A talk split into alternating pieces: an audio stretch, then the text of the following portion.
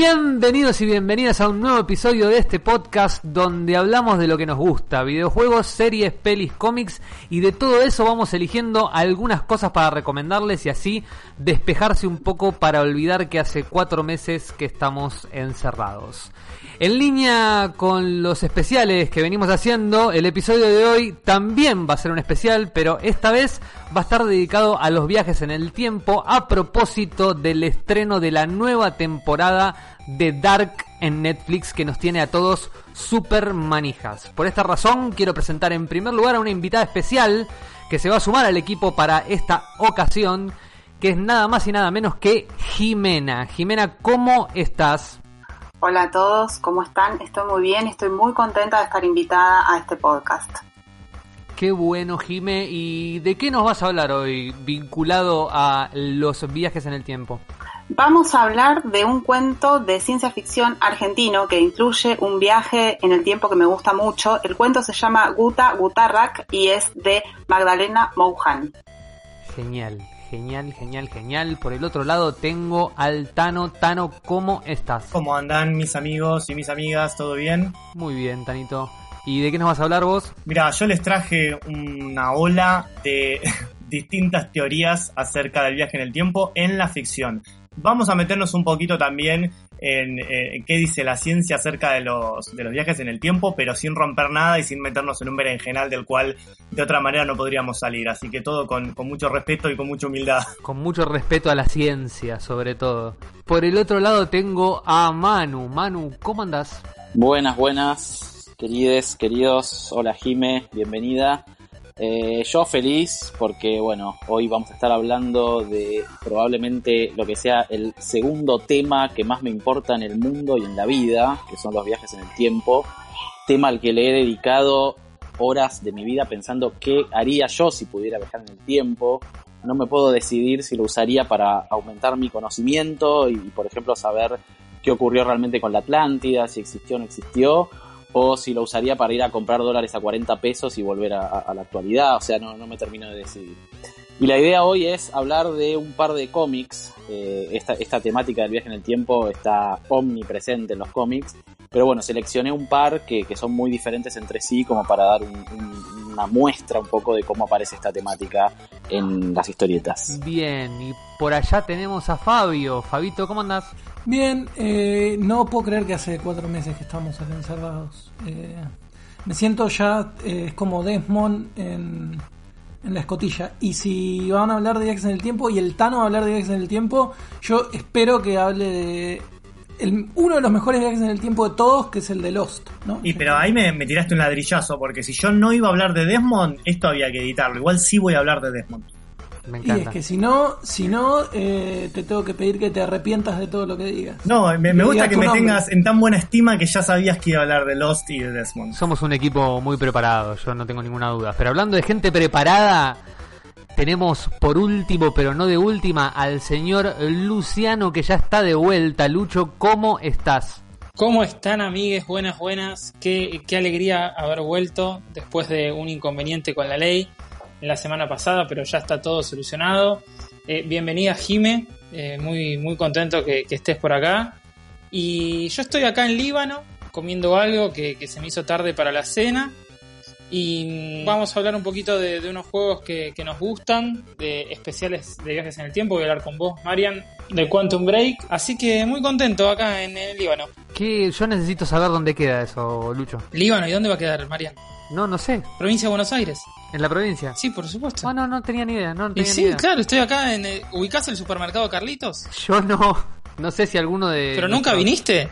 No, nunca estuve ahí, nunca estuve ahí. ¿Me estás cargando? ¿Cómo habrá salido Kisilov, la fórmula Kisilov-Magario en el Líbano, provincia de Buenos Aires? Eh, dicen que ganó Cunio. En, ahí, perdió...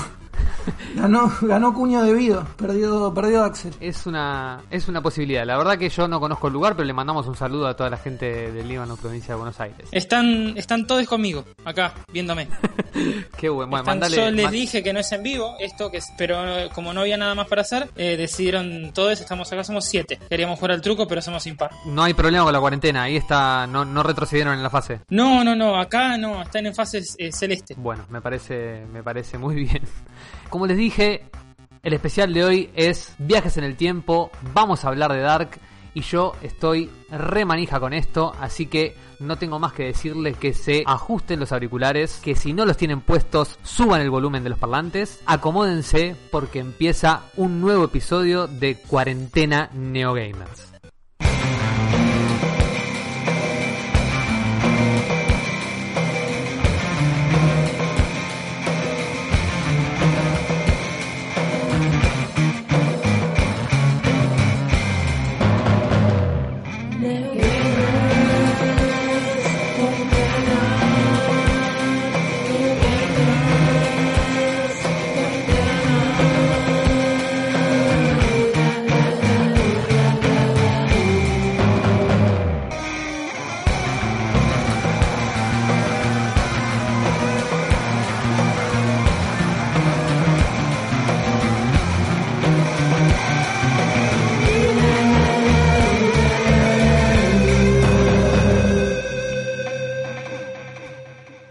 De esta hermosísima cortina compuesta, escrita, ejecutada y grabada por la mismísima Agustina Lloret, quiero que empecemos ya a hablar de Dark. Así que para quien no sabe qué es Dark, voy a contar un poquito de qué se trata Dark. Entiendo que si no saben de qué se trata Dark, fue porque eh, vivieron en un frasco de mayonesa durante los últimos tres años y le dieron play a este podcast porque les pareció lindo el dibujito de la tapa, porque si no realmente no entiendo qué hacen escuchando esto. Dark es una serie original de Netflix, la primera producida en Alemania y en alemán de la plataforma de streaming, que se estrenó en diciembre de 2017 y que nos lleva a un pueblito de Alemania llamado Winden, que pareciera ser una especie para mí de Twin Peaks alemán, por lo menos por la tonalidad de cómo se cuenta y cómo se, se ve ese pueblo. Con un clima medio X-Files nos mete de lleno en los casos de varias desapariciones misteriosas que a través de los años fueron sucediendo en el pueblo y que con el avance de los primeros capítulos nos revelan que están vinculadas a un extraño fenómeno que sucede en el bosque y que permite que las personas puedan viajar en el tiempo. Yo lo único que voy a decir con respecto a lo que está diciendo vos, Marian, es que primero me parece que lo explicaste muy bien.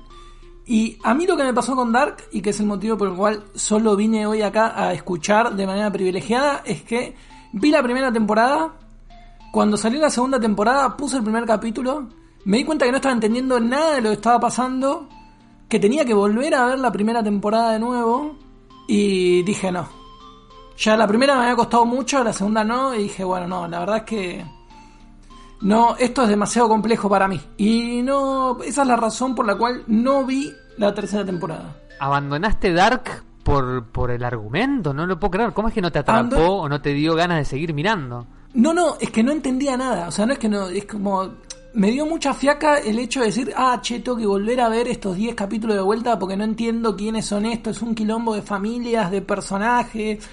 Lo que pasa es que, eh, digamos que un poco la serie lo que propone, por lo menos en la primera y segunda temporada, es ir eh, generando confusión, abriendo distintos frentes. De hecho, ahora vamos a estar hablando un poco de qué tipos de teorías de viaje en el tiempo maneja Dark, si es una, si son varias, si las cruza, si no las cruza. Pero me parece que está en la intención de generar un poco esta confusión con la idea de empujarte a seguir viéndolo. Yo lo que te recomendaría es que, más allá de que hay mucha gente que dice que hay que volver a ver la primera y me parece que está bueno, si eso te aburre, vos seguíla viendo y seguí para adelante porque eventualmente las cosas me parece que se van acomodando más allá de que vos no estés entendiendo en este capítulo que pasó, quizás no te quedó todo tan claro, pero en el que viene se van a empezar a acomodar las cosas.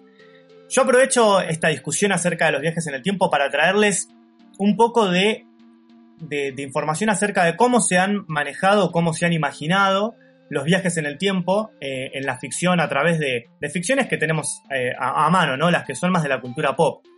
Pero primero les quiero comentar un poco eh, eh, que, cuál es ahora el consenso científico acerca de los viajes en el tiempo. Porque si ustedes se lo preguntaban, la respuesta es sí, hay algunos consensos científicos acerca de los viajes en el tiempo.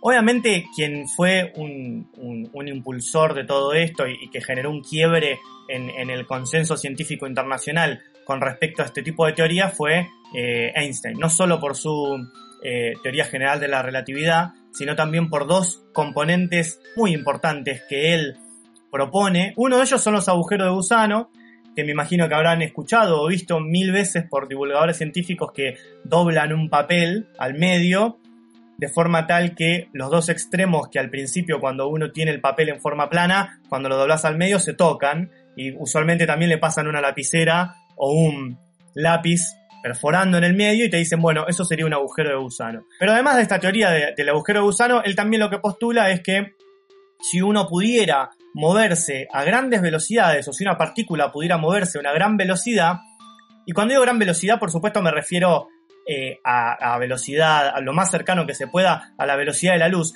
pero también el postulado lo que indica es al menos más de una hora por hora. Si yo me pudiera mover a más de una hora por hora, ya estaría provocando que esa partícula pueda eh, proyectarse hacia el futuro. Entonces ahí ya tendrías un, un viaje en el tiempo hacia el futuro. Y acá nos metemos con los viajes hacia el futuro. Porque obviamente si uno, habla, uno habla eh, de viaje en el tiempo, por lo menos de la manera que tenemos nosotros de, de, de, concebir el tiempo, obviamente va a ser para adelante y para atrás. Ustedes me, por favor, eh, estoy como el profesor, en, me siento Alberto con el pizarrón dando una clase. Ustedes faltan me filminas, ¿eh? te faltan filminas. Y es que decir que el podcast no me lo permite, pero te juro que yo acá tengo la filmina delante mío. Falta Esto una entra- filmina esto con un entra en 8. el parcial. Claro, en algún momento tengo que borrar una parte del 8 y sorprender a todos los alumnos, ¿viste? Yo me estoy volviendo loco en este momento, así que seguí, metele porque a mí No, me yo te. Yo te voy a tirar A ver, eh, como diga. no, como absolutamente no dark, pero sí te puedo tirar de cada una de estas cosas que vos dijiste como un ejemplo de alguna película que trata esto, como para que lo puedan graficar. La película que trabaja la idea del agujero de gusano, que quizás muchos hayan visto y que incluso la mencionamos en el podcast, es Donnie Darko.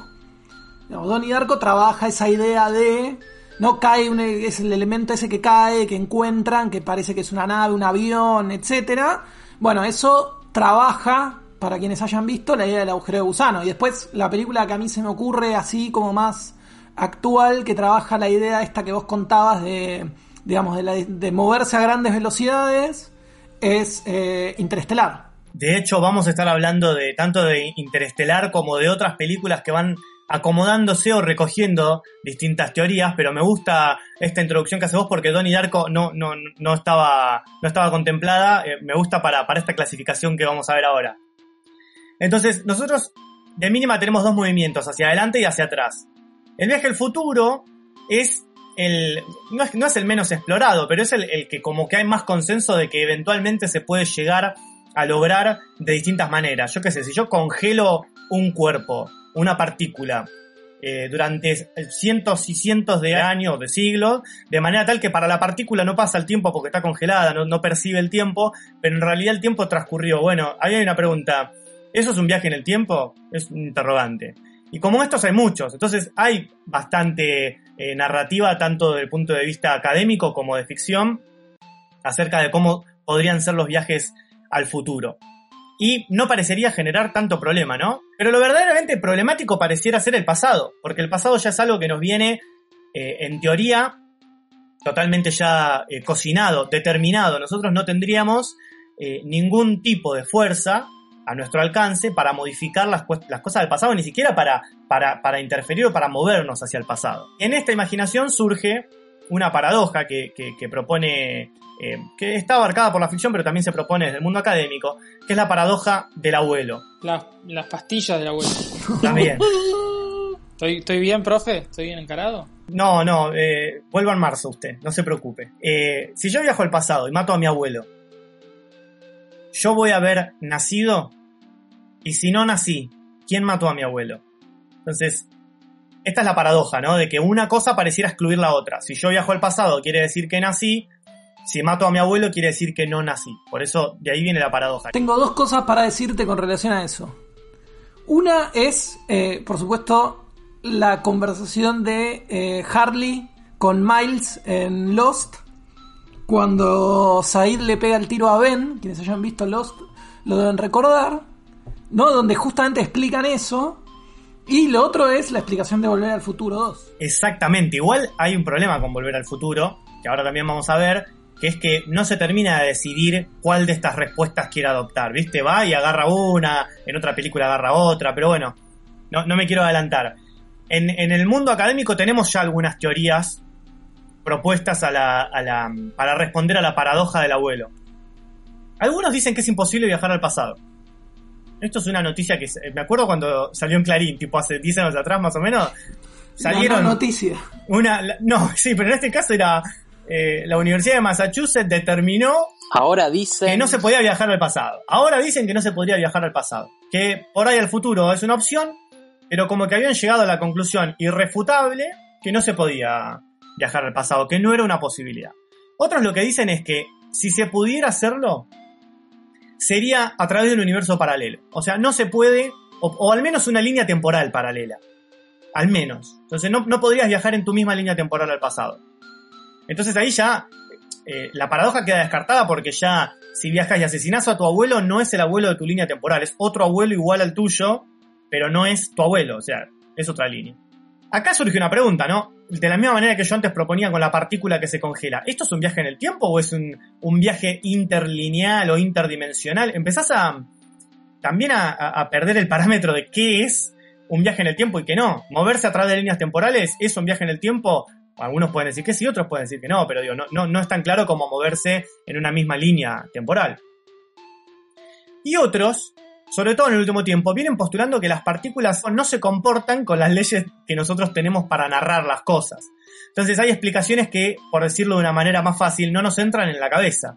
Pero que en lo que postulan es, es posible viajar hacia adelante, hacia atrás, las partículas se pueden mover libremente, incluso eh, en formas que no son conciencia y- y carne, ¿no? Por ahí uno podría viajar en el tiempo a través de, con un formato más metafísico, más espectral. Bueno, eso es lo que, se está proponiendo también. Ahora, a todo esto no quería dejar de eh, hablar antes de, pasar a la parte de ficción de Stephen Hawking, que planteaba una conclusión que a mí me parece maravillosa para pensar el viaje en el tiempo. También es un poco pinchaglobo, pero me parece que es importante eh, traerlo. Y él dice que si hasta ahora no se presentó un viajero del futuro eh, entre, en nuestra sociedad humana y dijo, che, yo vengo del futuro, ya sea de una línea alterna, de un universo alterno, de la misma línea temporal. O sea, si hasta ahora no viajaron del futuro al pasado, es improbable que exista esa posibilidad. Yo, perdón, ¿eh? Pero ahí eh, tengo que disentir con Stephen. Tengo que disentir Dale. con Stephen. Porque, digamos, si hay algo que nos enseñó la ficción, es que el viajero en el tiempo se guarda.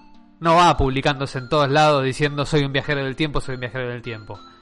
Justamente para no generar consecuencias, para que Stephen Hawking después no se relaje y no invente el viaje en el tiempo y resulta que después nadie viaja en el tiempo. Y él mismo no viajó. Pero por favor, Stephen, Estoy de acuerdo con Orfeo y no solamente es- estoy de acuerdo, sino que hay evidencia de un muchacho que viajó en los- eh, a los 50 y tiene una cámara digital, lo vi en Canal Infinito.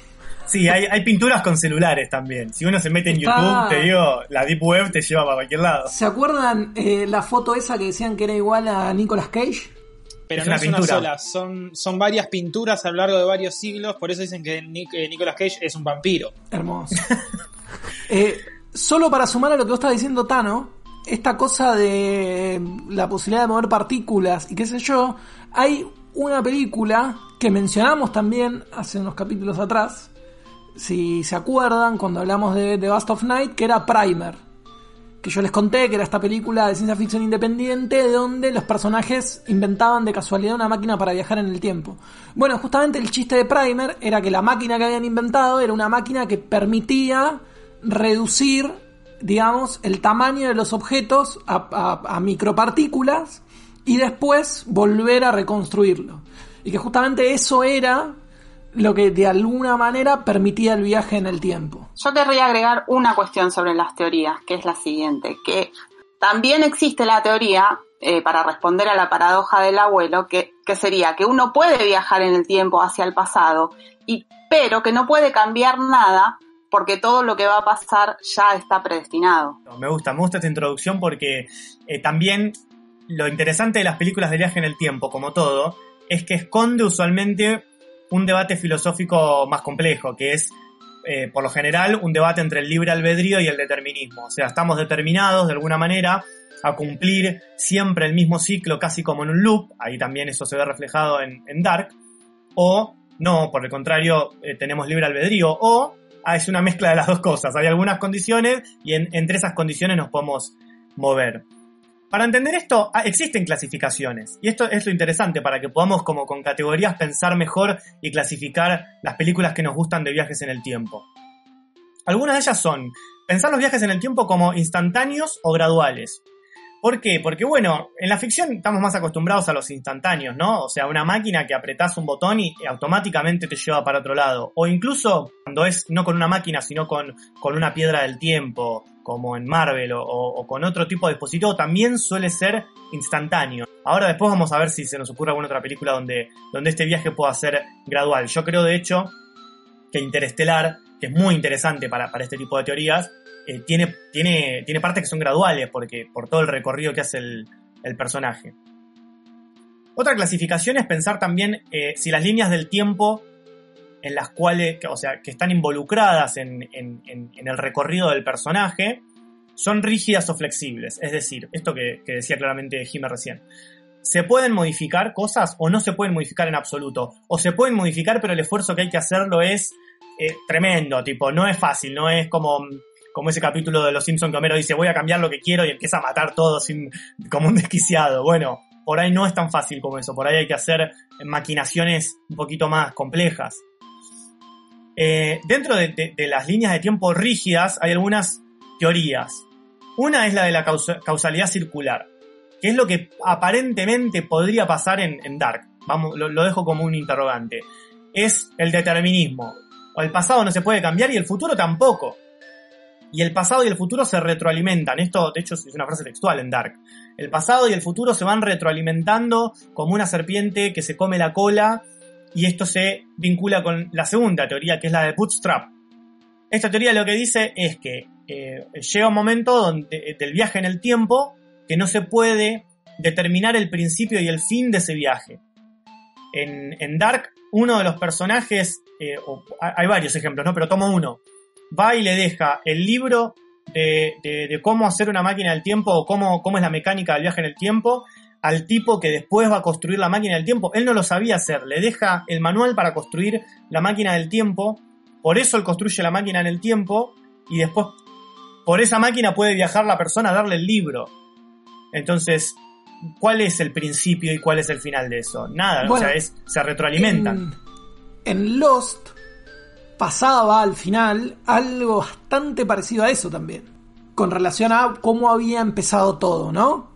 Bueno, de hecho en el capítulo final, hoy estaba tratando de recordarlo, porque yo ya no me acuerdo tanto de Lost, pero sí eh, recordaba que vuelve a... te ponen, no sé si eran flashback o qué, pero del choque y de, de, las primeras escenas del primer capítulo. Incluso la de Jack abriendo los ojos en la selva, una cosa así. Sí, es lo que trata, en realidad es lo que trata la, todo lo que tiene que ver con la subtrama de Desmond y, eh, digamos, el, lo que sería el padre de Penny. Y en realidad es, bueno, che, cómo se termina formando Dharma y cómo terminan llegando a la isla y cómo termina Desmond en la isla.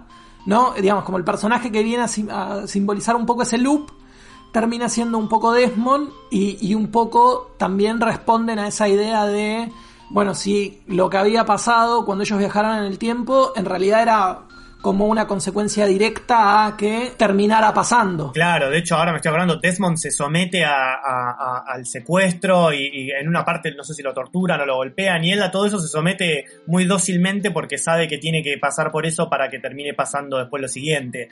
Eh, ahí él como que adivina ese loop y dice, bueno, no tengo otra que transitarlo esto. Hay otro, hay otro principio que hace las líneas de tiempo rígidas que me parece muy interesante, que es el de autoconsistencia de eh, Novikov. Lo que dice es que vos no puedes hacer nada que te aparte del camino de crear la máquina del tiempo que en primer lugar te permitió viajar hacia el pasado a hacer tal y cual cosa. Entonces, no importa lo que hagas, el tiempo se va a, a proteger con este principio de autoconsistencia de forma tal de no caer en ninguna paradoja, como si el tiempo pudiera preservarse a sí mismo. Y por último, en, las teorías que, que, que tenemos de, de, línea de tiempo rígidas, tenemos la del multiverso, que en realidad se puede ubicar en varias teorías, pero hacia la, teoría del tiempo rígida porque en determinado punto se puede decir que las líneas de tiempo, cada una singularmente, es incorregible y por eso cada vez que uno mueve una partícula de una línea a la otra se abre una nueva línea porque eh, nunca se puede tocar la original. Entonces de alguna manera estás reafirmando que, que la línea del tiempo es rígida. Bueno, eso es lo que pasa en Endgame, básicamente. En Endgame, cada vez que viajan al pasado, según lo que dicen, generan una línea de tiempo nueva. Ahora, si alguien me explica cómo hicieron eso y al final el Capitán América que viajó para estar con Peggy está en la línea de tiempo actual, eh, yo le doy un premio. ¿No? No te lo permito. No te, no, a mí no me llamaron a este capítulo para esto. Es que ahí la cagaron. Para mí la cagaron. Ahí la cagaron. Sí, sí. Eh, es Eh. cierto que esa es la, la mecánica del tiempo en Marvel que está súper cuidada y que estuvo bien, estuvo bien desarrollada y tiene reglas muy rígidas. Pero ahí yo tampoco le encuentro la consistencia. Para mí hay una explicación que dar, que es un poco forzada. Yo me enojé mucho también al principio, pero lo cierto es que claramente si hay varias, si hay varios universos, ¿por qué no puede haber otro universo en el que el Capitán América volvió al nuestro? Porque ese no es universo. No, porque ese es un error. En, en el, según las reglas de Marvel estoy hablando. No ¿eh? podría volver Según nunca. las reglas de Marvel, al que él quiere volver es otro, se abre un nuevo universo. Vos cada vez que movés algo de una línea temporal a la otra, se abre uno nuevo. Incluso si volvés a la misma línea que estabas antes, abriste una nueva. Yo eso lo tengo, lo tengo entendido, pero ¿por qué no habría otro universo a partir del cual No, está bien. Es que sucedieron lo que, vos cosas? estás, lo que vos estás diciendo es que la única posibilidad es que el universo en el que está sostenida toda la línea de Marvel, que nosotros conocemos como que sería la línea prima, digamos, o la original, existe a partir de un viaje en el tiempo de un capitán, de otro Capitán América de otra línea de tiempo que la inauguró. Esa es la única posibilidad. El problema que tendría es que eh, la visión de Doctor Strange, donde un, había una sola posibilidad de vencer, no sería cierta. Después nos quejamos de que la mamá de Superman y de Batman se llama Marta, ¿no? Está bien. No seas fanático, Bayarelli, te pido por Esto, favor. che, eh, siento que este no, capítulo no. termina con heridos. No sé qué pasó, pero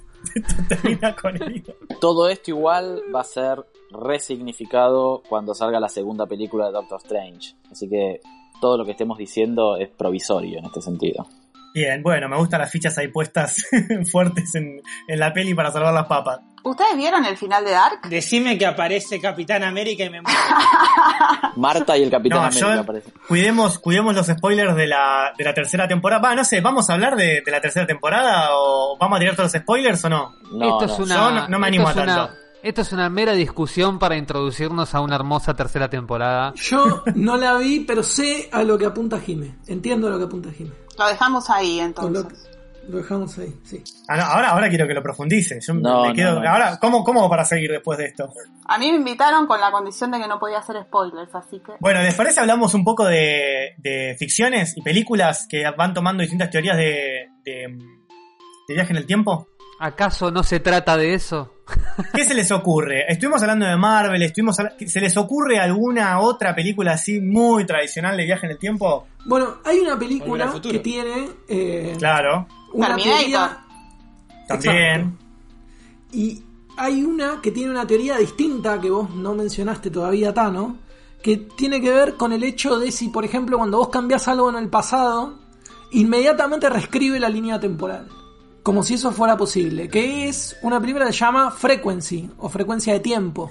Eso sería Con- la, la contraparte de lo que veníamos hablando recién. Yo recién les dije todo lo que era en línea de tiempo rígida. Por supuesto, lo opuesto es línea de tiempo flexible, que es una sola, es una línea, es una sola línea temporal que se puede cambiar y que va reescribiendo hacia el futuro y que de hecho es la que abona la primera película de Volver al Futuro. Por eso yo antes decía, Volver al Futuro en una película tiene una y en otra tiene otra. Es que en realidad lo que explican en la segunda es aplicable a lo de la primera también. Digamos, porque cuando... Sí, no, porque en realidad lo que te dicen es cuando Marty, o sea, cuando Marty viaja al pasado y cambia, en realidad cuando él vuelve al presente no vuelve a su presente, sino que vuelve al presente y otra línea temporal. Y cuando después en la segunda hace lo mismo, vuelve a una tercera línea, o sea, es como se va reescribiendo, las, se van modificando esas líneas temporales, pero son otras. En la primera se le borra la foto. Se le- si, si él no cambia el pasado, se borra la foto. Es un solo, una sola Bueno, línea de eso tiempo. sí es problemático, es cierto. Sí. La Claro. fotografía. Las cámaras fotográficas son un problema para volver al futuro porque no es solo en la primera, sino que también está la foto de la lápida del Doc Brown también se, se borra ante la muerte del Doc. Y en el- ese es el tema. Cuando, el cuando Doc, Doc Brown explica, cuando Biff viaja al, al pasado con el calendario deportivo y se hace millonario, y es el único momento donde eh, el Doc Brown con un pizarrón le explica y le dice, mirá, nosotros fuimos al futuro y este tipo agarró, volvió al pasado y cuando modificó el pasado creó esta línea temporal en la que estamos ahora. Y le dice, de hecho, no podemos ir al futuro porque el futuro es el de esta segunda línea temporal y ya no podemos volver al futuro de la primera. Esa es la teoría que le explica Brown.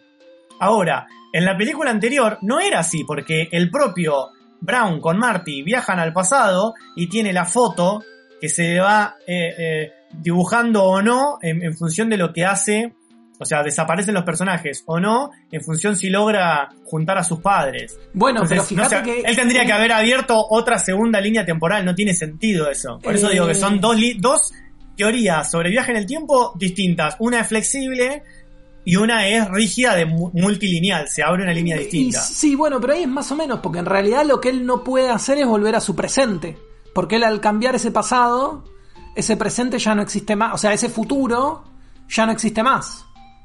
Que es lo mismo que pasa con lo de Biff. Ellos no pueden volver al futuro para evitar que Biff se robe el almanaque, porque ese futuro ya no existe más, es otro. Pero él no debería, no, no debería eh, desaparecerle la foto en ningún momento. Eso que decís es cierto, pero no debería Sí, lo que es raro modificarle es la... que él desaparezca. Digamos, él debería bueno, seguir con más razón, él en un momento hasta se vuelve transparente, claro. Exacto. Está tocando la guitarra debería- y va desapareciendo. Claro. debería poder seguir existiendo en ese universo como si fuera su presente, digamos. De todas maneras, yo creo que Volver al Futuro, el, el- el- el mérito que tiene es otro y no su contribución a, a los viajes en el tiempo, así que eh, me, me conformo con eso. Yo eh, la, que quería, traerles y contarles es una de mis películas preferidas y una de mis novelas también preferidas. Estoy hablando, por supuesto, de La máquina del tiempo, de Herbert George Wells. Es eh, un libro de, de 1895 y la película es una película del 2002. En esta película hay particularidades porque, de nuevo, un poco medio parecido a lo que dije recién con Volver al Futuro. Me parece que el objetivo, si bien es un cuento de ficción, es poner de relieve otras cosas y es más importante el viaje del tipo al futuro que lo otro. Pero sí es interesante dos cosas. Que, es instantáneo, porque tiene una máquina del tiempo y el viaje es automático, un poco relacionado a lo que decíamos al principio, y que la línea del tiempo es súper rígida. Esta es una película que es el ejemplo eh, perfecto del principio de autoconsistencia de Novikov que veíamos al principio. ¿Por qué? Porque el tipo viaja al pasado motivado por... eh, él crea la máquina del tiempo motivado por la muerte de su amada. Matan en, la plaza a su amada y entonces el tipo se obsesiona y empieza a estudiar, a estudiar, a estudiar, crea la máquina del tiempo para volver y evitar ese momento. Pero como todo esto fue el fundamento, la muerte de ella era necesaria para disparar en él la genialidad de crear la máquina del tiempo, él la ve morir 3 millones de veces distintas. Y de hecho, dice, cada vez que viaje en el tiempo la voy a ver morir de una manera distinta, no importa lo que haga. Entonces, el tiempo se preserva a sí mismo, para no generar una paradoja. Esto es en, en la máquina del tiempo. Te hago una consulta. Eh, ¿Viste la original? Porque es una remake la de 2002, ¿sabés, no? No, sí, sé que es una remake, pero nunca vi la original, porque soy muy fan de la de, la de 2002. No, me da pereza ver la otra. Date el gusto porque es una remake eh, muy buena en el sentido de que toma muchísimos elementos de la primera y la primera como clásico es eh, es interesante, digo, es, está buena verla por los efectos, por el diseño de la máquina del tiempo es el mismo, eh, por, por los seres que, que viven en la Tierra en, en ese, en ese en ese futuro. Es muy interesante la película como para verla, se disfruta muchísimo. Yo la disfruté muchísimo y yo la fui a ver y me- yo la fui a ver al cine, la, la de 2001, quedé fascinado y mi viejo, que también le gustaba la temática, me dijo, "Vamos a ver la primera" y alquilamos la primera y realmente fue una, una gran experiencia, así que te la recomiendo mucho. Muy bien, anotado, anotado ahora para, para el fin de semana. Tenemos también el universo de Marvel. Acá ya estuvimos hablando un poco, así que repasamos eh, muy por arriba. Lo que sí quería resaltar del universo de Marvel es que, a diferencia quizás de otros universos de ficción, acá tenemos escritas las reglas del el viaje en el tiempo, escritas por Mark Grunwald, y que rigen todo el universo Marvel y muy específicamente fueron tenidas en cuenta para eh, escribir eh, Avengers. Ahora, a grandes rasgos, ¿cuáles son las reglas de, viaje en el tiempo para Marvel? Se apoya en un principio que está muy respaldado por la ciencia de las últimas dos décadas, que es el de que el tiempo se maneja sin paradojas, poco parecido a lo que hablábamos antes. No tanto por un principio de autoconservación, porque sería ridículo pensar que el tiempo tiene una voluntad por sí misma de autopreservarse, sino porque esas paradojas suelen ser pensadas por la ficción para generar eh, guion, digamos, pero eh, hoy por hoy hay consenso en que el tiempo se maneja eh, sin paradojas, un poco porque a, lo que se abona es la teoría de las distintas líneas temporales y sobre todo que existirían distintas dimensiones y distintos universos en los cuales si uno se mueve a través de ellos no se está moviendo tanto en el tiempo, sino a través de las cuatro dimensiones, no solo de una de ellas, que es el tiempo.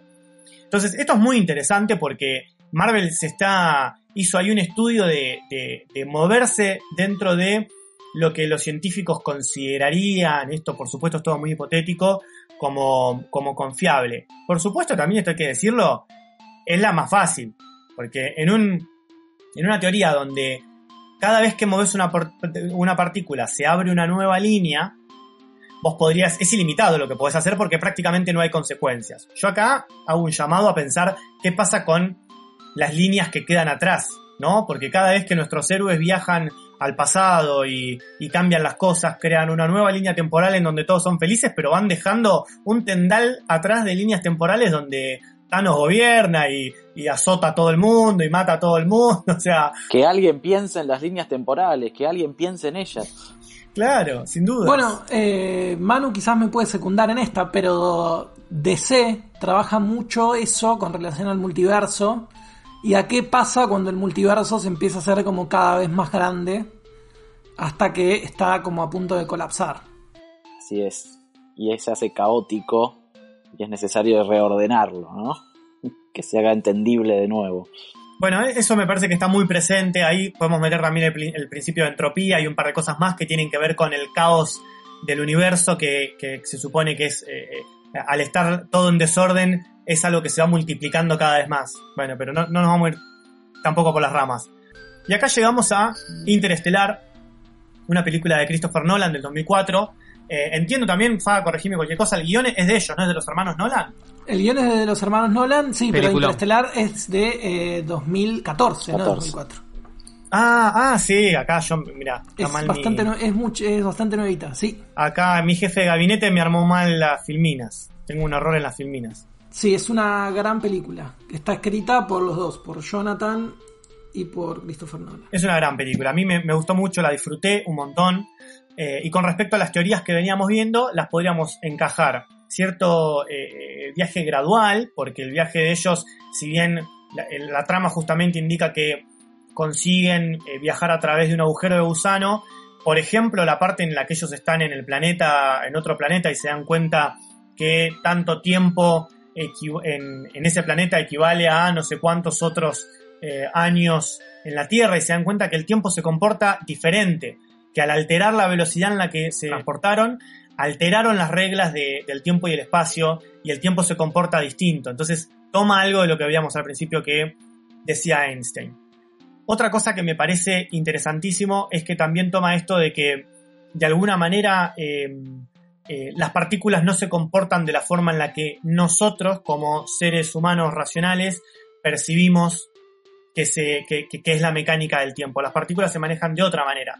Y al final. No cuentes el spoiler de esa película. no me arruines esta película. Es que encima es, muy clave el final. Bueno, no, voy a tirar spoiler total, pero les voy a decir que en el final eh, lo que queda expresado y queda clarísimo es que hay un viaje a través del tiempo y el espacio que realiza uno de los protagonistas pero no de una manera convencional. Es decir, más vinculado a lo que es la teoría más actual sobre cómo se comportan las partículas en el tiempo y el espacio, que podrían ocasionar que uno pudiera transportarse no corpóreamente, ¿no? sino en algún otro tipo de dimensión que nosotros nos es ajena o difícil de entender. Y es todo lo que voy a decir. Pero abarca... Una gran película que toma el viaje del tiempo gradual. Y acá voy a tirar un spoiler de una película de hace 50 años y del mejor, uno de los mejores plot twists de la historia del cine. Es El planeta de los simios. La primera película del planeta de los simios tiene un final que nos muestra que efectivamente nuestro protagonista viajó hacia el futuro y se encontró con un planeta dominado por simios, este, con esa escena excelente de la Estatua de la Libertad y gritando. Hermosa. Hermosa, hermosa. Y protagonizada por un gorila, que es, era Charlton Heston. Absolutamente. Bien, vamos a darle el gusto a Fabio, vamos a hablar de Lost. Acá ayúdame porque claramente yo vi que la tenés mucho más fresco. Yo, vos que la viste ayer, el fin de semana pasado, yo la vi hace 20 Eh, años Lost, como todo el mundo. Yo soy muy fanático de Lost. ¿Quién se acuerda de Lost ah, después de 10 años? No entiendo eso. No la vi, así que. Sí. al- vos- Soy muy fanático, soy muy fanático de Lost y soy de los que sostienen que el final no es malo. No, yo tampoco, yo van con los tiros el final. Lucho, si no la viste, eh, tenés plan para la pandemia, olvídate. Te envidio, te envidio que no la viste. Una gran serie, una gran, un Sí. gran camino. No estoy seguro que me haya gustado el final, pero un gran camino. En, en Lost lo que hacen es jugar todo el tiempo, pero en parte porque, digamos, una de las premisas de Lost tiene que ver con el determinismo o el libre albedrío. Que básicamente es si esas personas que fueron, o sea, la- todo el tiempo lo que juega la serie es con el hecho de si esas personas que fueron a la isla tenían que ir ahí, estaban determinadas a ir ahí por, su- pasado, o si pueden, si pueden elegir y pueden decidir qué es lo que hacen. ¿No? Entonces me parece que lo cuando en Lost hay un viaje en el tiempo, que si yo mal no me equivoco es eh, en la cuarta temporada, donde básicamente ellos vuelven después de que ven gira la rueda, hay un montón que empiezan a saltar en el tiempo y un par terminan en los 50, no, en los 70 en, en la isla. Eh, básicamente lo que juega es con el hecho de si estas personas que están ahí pueden efectivamente, eh, digamos, cambiar algo del pasado, por ejemplo, hacer algo para que eh, el, digamos, su futuro no llegue a ser su futuro, o para frenar a lo que era la iniciativa Dharma. Sí, o- pareciera que todo lo que hacen en realidad son pasos necesarios para que ese futuro ocurriera, al fin y al cabo. o si en realidad son pasos necesarios para eh, que ese futuro ocurriera o no. Yo me encontré esta semana, a raíz del estreno de, de Dark y qué sé yo, con un video que es como una escena clave de Lost en el que eh, Harley, eh, Jorge García, que era uno del personaje que se había ganado la lotería, no sé si se acuerdan Sí, sí. con los números de, de- de la escotilla que, que- que tenía Lost, él tiene una conversación con otro de los personajes que es Miles, que era uno que supuestamente podía ver o que tenía como una sensación de personas que ya no estaban, era como una suerte de medium, donde lo que hacen es conversar justamente sobre esto, sobre si existía la posibilidad de eh, poder modificar el pasado o no. Y básicamente el chiste, que es lo que le comenta Miles, es que en realidad cuando ellos viajan al pasado, ese pasado pasa a ser su presente. Entonces, en realidad cualquier cosa podría pasar. Es decir, si se mueren, se mueren, y si alguien se muere, se murió, porque ese, porque de, como que de alguna manera lo que hubiese pasado es que el futuro ya no, ese futuro ya no existe más. Claro. Y juega un poco con eso, porque justamente lo que pasa es que eh, Said, que era uno de los personajes, quiere matar al malo cuando es eh, joven, cuando es niño, ¿no? Como esto de la paradoja del, del abuelo. Con todo esto que estamos hablando me doy cuenta que Lost es una serie que no se puede spoilear. No hay manera de spoilear Lost. Cualquiera que haya escuchado lo que dijo No. Fabio y no vio la serie no tiene chance de entender absolutamente Pero- nada de lo que acaba de decir. Terminó, terminó hace 10 años. Bueno, la, la idea básicamente es que sí, es que él para, para no hacerlo muy largo, sí, Lost juega todo el tiempo con esta idea de si se puede cambiar o no, y en realidad la conclusión de Lost es que en- no se puede cambiar nada, sino que todo ocurrió, o sea, todo lo que pasó tenía que pasar para que ellos llegaran al lugar en el que estaban. Y todo lo que hacen cual. los personajes... ¿Es Dark una respuesta a Lost? Epa, Epa, guarda ahí. No yo- lo sé. Bueno, yo creo que en cierta manera, solo por haber visto la primera temporada, ¿no? Pero me parece que, digamos, Lost cambió la manera de hacer este tipo de series, de alguna manera. Así que creo que sí, que eh, de algo de inspiración en eso tiene, tiene que haber. Hay algo también de mm, que tenía por lo menos esta la, lo que yo vi de Dark, que es la construcción de varias familias, muchos personajes, como historias a través del tiempo, como, una propia mitología, y que eso tiene mucho que ver también con, con lo que había construido Lost. hay algo siempre, ¿no? En el tema del viaje del tiempo y las familias, ¿no? También, como que es recurrente en la ficción. Claro, sí. El- Sí. Es cierto, el cruce, el cruce de, de las familias es cierto, eh, aparece, bueno, en Volver al Futuro aparece, es como la idea de forzar, ¿no? De forzar esa cosa de la paradoja, ¿no? Me parece como de tratar de, de- de forzar esa, No sé si es un poco de, de, de morbo, no sé bien por dónde vendrá, pero es cierto, sí hay, una, hay un vínculo bastante estrecho. Sí, yo coincido con que Dark es, eh, o, o digo más que coincido, me parece que es lo más parecido por varias cosas a Lost eh, desde que Lost terminó, porque mm, después hubo varias cosas que me pareció, varias series o películas que salieron que querían como ir a, a, a- a ir a picar esa cantera y no les terminaba de salir. Eh, no sé si incluso el propio J.J. Abrams en algún momento quiso como Bueno, tratar de... eh, Flash Forward. Bueno, pero no terminó de salir, me parece. No, no, la cancelaron después de la primera temporada, pero tenía un poco que ver con eso. Con eh, un montón de personajes que de repente se despertaban en el pasado con recuerdos del futuro. Bueno, Son- Dark ta- también tiene que se mueve todo en el mismo lugar. O sea, es una isla también. Es una isla, no está rodeado por mar, pero. Pero. Eh, Winden es. Winden. No sé Winden. cómo, cómo será Bueno. eh, es, es una isla también, porque es un, lugar en donde todo ocurre, todo pareciera que. O es un lugar designado, no solo por la energía, sino también por la presencia de la central nuclear y por lo que sea que, que suceda, que sucede con la central nuclear. Es un lugar que está cruzado por varios vectores que lo hacen muy singular para que sucedan estos fenómenos. Y eso es lo, eh, por definición lo que sucede con, con la isla de Lost. Sí, a mí me da la sensación igual que es un producto de otra época, ¿no? Está, me da la sensación de que está un poquito más pensado, un poquito más contenido. Eh, Lost, si uno la ve desde, desde el principio otra vez, más allá de que es un gran, es una gran serie, tiene esta, esta cosa de las series de veintipico de capítulos que tenían la necesidad de enganchar, de, de generar muchísimos nudos que quizás nunca se terminan de desatar muchos de, de- de- de apuntar a varios frentes y elegir el que quizás era más conveniente según el, el mood de la audiencia a mediante iba avanzando y Dark me da la sensación de que está más pensada como, como producto de autor. Me gustaría escuchar a Jime por lo menos eh, qué le pareció, sin spoilear, pero por lo menos decir si cumple para ella o si cierra lo que, lo que pretende plantear. Digo, me parece que es algo, algo interesante para, para ver. Me, me da la sensación de que viene cerrando algunas cosas mientras que abre algunas poquitas, pero en general va cerrando algunos interrogantes, cosa que a Lost le costaba muchísimo. Es mi opinión, ¿no? A mí me gustó el final, me parece que cierra, eh, tiene, bueno, lo que pasa siempre en las series que tratan de mantener la, el misterio al final,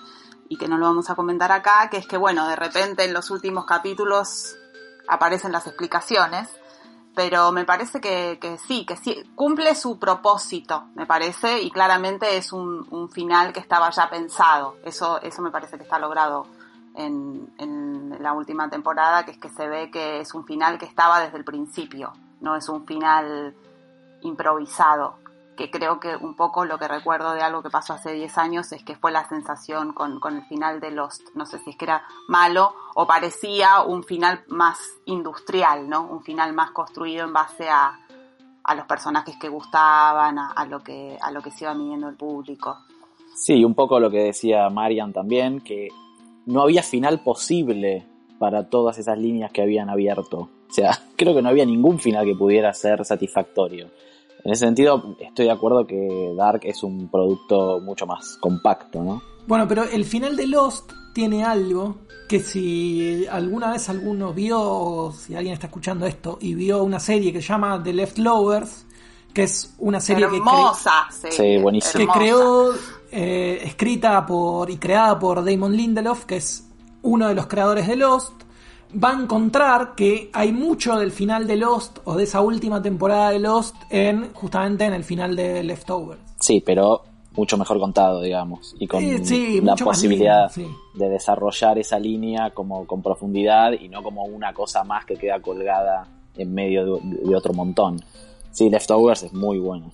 Bueno, voy anotando porque no tenía ni idea de que existía eso, así que vamos a anotar. Si hay algo que me puede aclarar el final de Lost, siempre está bienvenido. Sí, no sé si aclarar, pero me parece que va en cierta línea, digo, está como eso de que Lost siempre jugó con la tensión entre una cuestión más científica, ¿no? De ciencia ficción y una cuestión más, eh, no, no quiero decir New Age, pero sí tirado a lo que podía ser lo Metafísica. espiritual o lo metafísico, claro.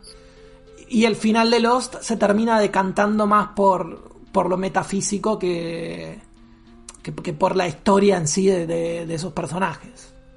Que de hecho la mayoría lo entendió mal, el final de Lost. Eso es algo que a mí me dio mucha bronca, ¿no? Porque la mayoría entendió, ah, pero al final estaban todos muertos. Sí, no- o, o lo del purgatorio, y no, no, no era por ahí. Pero bueno, no importa. Yo quiero decir que a mí nadie nunca me va a quitar la sensación que me regaló esa serie cuando salió el oso polar corriendo entre medio de la selva. Esa sensación no la volví a experimentar con ninguna otra serie. Y, es- fue, único de, de lo, así como después me parece que hubo otros momentos de Lost donde esa sensación se me replicó, pero mi confusión en el momento en el que salió el oso polar corriendo, que es la primera, según me acuerdo, es la primera cosa medio falopa que te tiran como para que, eso, para que digas, ¿qué está pasando acá? Hermoso, una sensación hermosa. Yo creo que no hay mejor escena en las historias de las series que Desmond eh, andando en la bicicleta y, y lo que continúa después, ese primer capítulo de la segunda temporada de Lost, me parece maravillosa. Esa primera escena creo que es de las mejores de la serie de ciencia ficción. Sí, sí, sí. Sí. Es espectacular. Pero bueno, va- vayan a ver Lost. ¿Qué puedo decir? Vayan a ver Lost. Yo lo que quiero es, para ir cerrando esta enorme columna de viajes en el tiempo, es discutamos cinco minutos cuál es la tesis que sostiene Dark, por lo menos hasta la temporada 2, que es lo que la gran mayoría de nuestros oyentes va a haber visto hasta el momento que escuche este podcast. El final de la segunda temporada introduce un cambio radical en cómo se venía desarrollando. Total. Absolutamente, absolutamente. El final yo creo que hace, o sea, venía con un, para mí venía con un desarrollo de loop de, de esto de no hay posibilidad de modificar nada de lo que hago, cosa que hago y cosa que termina siendo efectivamente lo que realmente había sucedido y no cambié nada, a pesar de algunas conversaciones que tienen uno de los protagonistas y la señora Claudia viendo de que bueno, en realidad podés modificar algunos detalles, pero las pautas generales o los hechos realmente importantes no son modificables. Eh, aparece algo al final de la segunda temporada que nos daría indicios de abrir una, una idea distinta de, de los viajes en el tiempo, me parece a mí, ¿no? Sí, ni hablar. Estas, las primeras dos temporadas son, dentro de lo que vimos, eh, bootstrap eh, puro y duro. Esta teoría que decíamos que es un loop que se retroalimenta y que uno no puede determinar el principio y el final.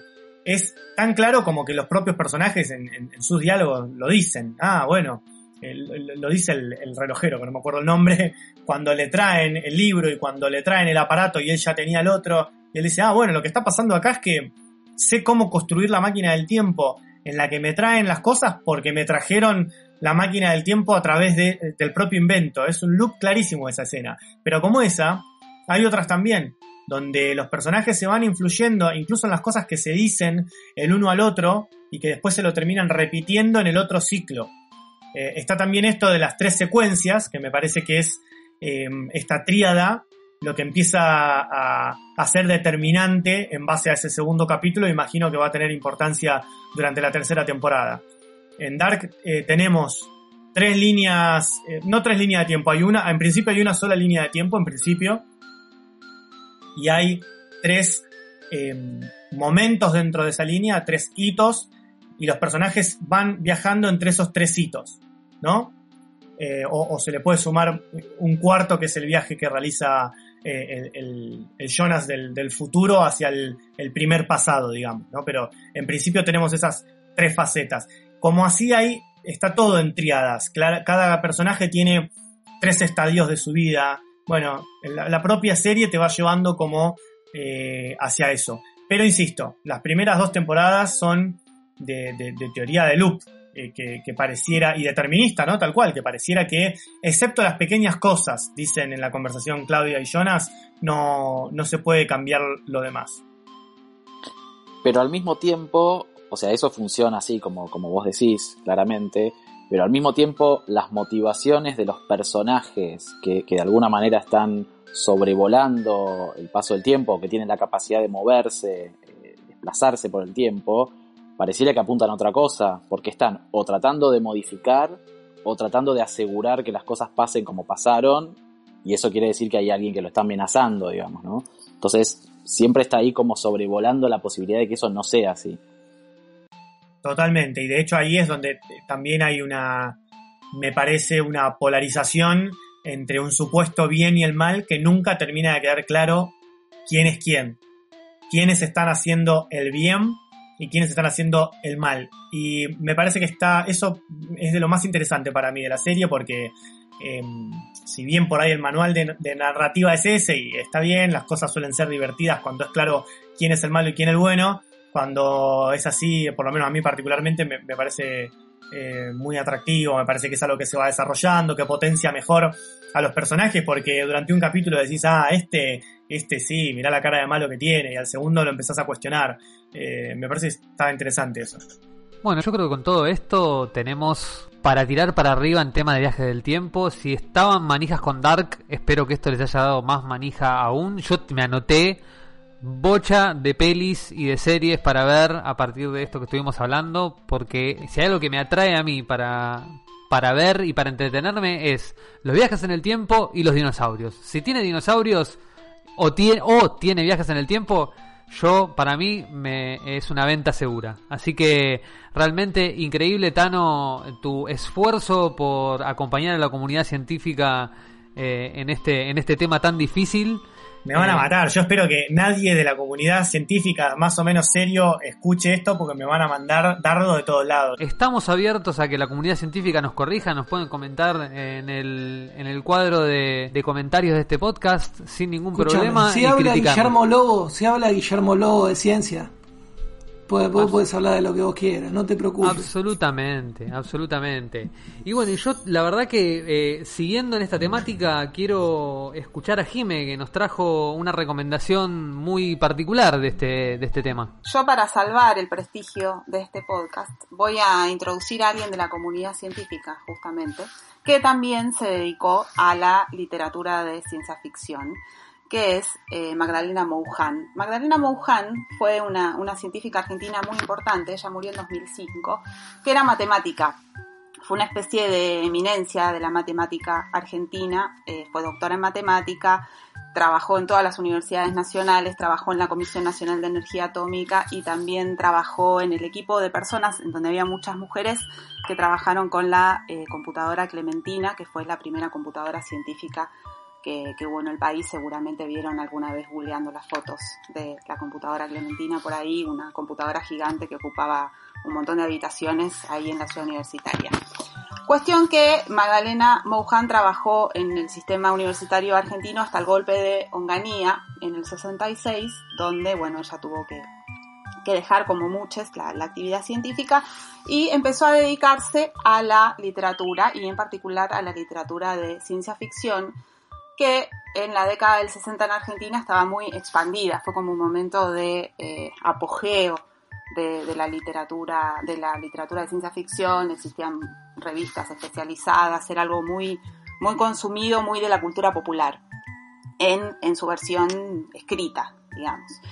Bueno, cuestión que Magdalena Mohan se empieza a, a escribir cuentos de ciencia ficción, le empieza a ir bien, eh, primero escribía con un seudónimo, si, si googlean para encontrar sus cuentos, varios están en internet, algunos de ellos están con un seudónimo que era Inge Matkin, y luego ya empieza a firmar con su nombre. Y Magdalena Mohan tiene uno, uno de sus cuentos que es sobre viajes en el tiempo. No hay muchos cuentos argentinos sobre viajes en el tiempo, aunque sí hay mucha ciencia ficción argentina, los viajes en el tiempo no son eh, lo que más lo que más suelen lo que más suele aparecer por eso yo hice el ejercicio de buscar alguno para, para compartir hoy el cuento de Magdalena se llama Guta Gutarrak es una, una expresión en la lengua euskera, o sea, la lengua que se habla en el, en el País Vasco, que quiere decir nosotros y los nuestros en vasco. Como Magdalena Moujan era científica, Ahora cuando, cuando les comparta cómo es el argumento van a ver que aparecen algunas de las cuestiones que el Tano contaba recién como, eh, como expresiones sintéticas de las teorías científicas que en la década del 60 existían sobre si era posible o no era posible viajar en el tiempo y sobre cuáles eran los efectos posibles de esos viajes en el tiempo. La historia que cuenta eh, el cuento es, es así, ocurre en el País Vasco. Eh, el personaje que narra, que narra la historia se llama Iñaki. Iñaki es un vasco que se pregunta por el origen del pueblo vasco, que es algo que en la historia de los pueblos siempre, siempre se investiga, eh, que es por qué surgen, cómo surgen los vascos en el medio de Europa. Un pueblo que, tiene su propia lengua, que tiene sus propias costumbres, que no tiene un país, pero que es eh, una nación, ¿no? Resulta que Iñaki recibe una herencia de, su tío y decide eh, casarse, aprovecha el tener dinero para casarse con, Gregoria, una mujer de la que estaba enamorado, y se van de luna de miel. Se van de luna de miel al sur de España, en el cuento dice, eh, el narrador dice que se van, eh, se van de vacaciones al extranjero, porque consideran que eh, Málaga es un país distinto al País Vasco. Esto después vamos a ver que le trajo algunos problemas a, su autora para la publicación del libro en los años 70. Cuestión que se van de vacaciones al sur de España, están en la playa, hay un accidente de avión, el avión despide unas eh, bombas de hidrógeno, las bombas de hidrógeno producen un accidente en el mar que genera una radiación en ese momento. El resultado de esta radiación es que el niño que concibieron en su luna de miel, Iñaki y eh, Gregoria, es un mutante. Le diagnostican una mutación favorable. Este niño crece y cuando tiene 8 años se manifiesta esta mutación en que es un cráneo, un cerebro, un niño superdotado, que un día les dice a sus padres, cuando tenía 8 años, que quiere estudiar la estructura del continuo espacio-tiempo, y que su proyecto es armar una máquina del tiempo. Bueno, al niño lo mandan a estudiar a Rusia primero para ver que, pueda desarrollar su, inquietud científica. Estudia en Rusia. Cuando el niño se transforma en una eminencia, todavía siendo niño en Rusia, pide plata para fabricar la fábrica del tiempo y los rusos le dicen que no le van a dar plata para fabricar la máquina del tiempo porque la máquina del tiempo va en contra de la dialéctica marxista y entonces ellos no lo pueden financiar. La familia se indigna con el niño y lo mandan a estudiar a Estados Unidos. Pasa lo mismo, el niño se convierte en una eminencia todavía siendo niño en Estados Unidos. Se hace famoso, dan clases, cátedras, etc. Cuando dice que quiere fabricar la, la máquina del tiempo, los estadounidenses le dicen que no porque eso está poniendo en peligro, pondría en peligro, tienen miedo que ponga en peligro el American Way of Life, le dicen no, no te damos la plata para hacer la máquina del tiempo. Me encanta, me encanta. Finalmente, ¿qué ocurre? Que la madre, Gregoria, que tenía esta herencia de su tío, le dice, bueno, está bien, yo te financio la máquina del tiempo, lo que te voy a pedir a cambio es que podamos usar la máquina del tiempo para cumplir el sueño del tío millonario que había legado la herencia, que era conocer el origen del pueblo vasco. Entonces le dice, bueno, ¿sirve para eso la máquina del tiempo? Le dice al niño, el niño le dice, sí sirve, y entonces ella le dice, bueno, dale, vamos a construirla. Cuestión que con los millones del tío, en una parte, en un, en un valle del País Vasco, eh, construyen un estudio científico, un instituto de investigación, llevan allí a un montón de científicos y a sus familias y también a sus mascotas, o sea, montan como un, pueblo científico para construir la máquina del tiempo. Pasan los años, tienen un montón de problemas, tienen que discutir la paradoja del abuelo, que aparece así descrito en el cuento, debaten sobre esta cuestión, eh, la quieren convencer en un momento a Gregoria, la madre que había financiado la investigación, que no hagan la máquina del tiempo porque existe la paradoja del abuelo y ella les dice, bueno, pero esa paradoja no puede pasar porque ningún vasco mataría a su abuelo, así que eso es una ridiculez, fabriquen la máquina del tiempo. Fabrican la máquina del tiempo, lo logran finalmente y le ponen como nombre a la máquina del tiempo una, una palabra en euskera que es Limpausa, que quiere decir mariposa, que como se darán cuenta después de la conversación que acabamos de tener, es una alusión a el efecto mariposa, que es una de las cuestiones laterales relacionadas con los viajes en el tiempo y los efectos de las pequeñas transformaciones en el devenir de la historia. O sea, en este caso el efecto mariposa aplicado a viajar para atrás, modificar algo y que tenga una serie de concatenaciones hacia adelante que son difíciles de, prever, de, prever digamos. Exactamente, que cualquier pequeña cosa que vos hagas, no hace falta matar al abuelo, podés simplemente mover un tenedor de lugar y que eso cambie el devenir de todo. En ese momento, en los años 60, la, la teoría del caos también estaba en, en un momento como de, Se hablaba mucho de eso también, ¿no? Fue como el momento de, de, de aparición de, fuerte de todas estas cuestiones, en la cultura popular sobre todo. Bueno, cuestión que tienen la máquina del tiempo, dicen, bueno, vamos a, a probarla, a hacer el primer viaje, y se junta toda esta comunidad que se había ido a vivir al, al valle y el niño, el, que había inventado la máquina del tiempo, que ahora ya es un adulto, se mete en la máquina del tiempo para apretar el botón y viajar. Bueno, se sube, aprieta el botón y aparentemente no pasa nada, porque la máquina eh, eh, no hace, no parece generar ninguna transformación. Él sale de la máquina y todas las personas que estaban antes de, de apretar el botón siguen estando ahí, también el edificio, también los perros, también el paisaje. Pero la cuestión es que pasan unos días, salen a, caminar por lo que ellos consideraban era, era su pueblo y lo que descubren es que en realidad la máquina del tiempo había sido tan poderosa que los había trasladado a todos juntos, incluido el edificio, incluidas las mascotas, incluidas las familias de todos esos científicos, a toda esa comunidad científica, a el día 7 de julio de 1524. Bueno, entonces, cuando se dan cuenta de esto, salen a recorrer el mundo y que se encuentran que los vascos existían en 1524 y que tenían las mismas costumbres que ellos, que usaban la misma ropa, que comían la misma comida, que también hablaban euskera, que bailaban las mismas danzas, que no había ninguna diferencia entre la cultura que ellos conocían a mediados del siglo XX y lo que estaba pasando en el siglo XVI en ese mismo territorio. Entonces dicen, bueno, no, vamos a ir más para atrás. Y dan otro salto en el tiempo y se van al año 700, al siglo VIII. Y vuelve a pasarles lo mismo. Hablaban euskera, usaban los mismos barcos. Lo que empezaba a pasar es que, bueno, no había la mayor parte de, de, los vascos ya no eran católicos, sino que, bueno, la iglesia tenía menos penetración, había muchos ritos paganos, pero igual en lo, en lo básico era lo mismo. Entonces deciden ir otra vez para atrás, les pasa lo mismo, deciden ir otra vez para atrás, les pasa lo mismo.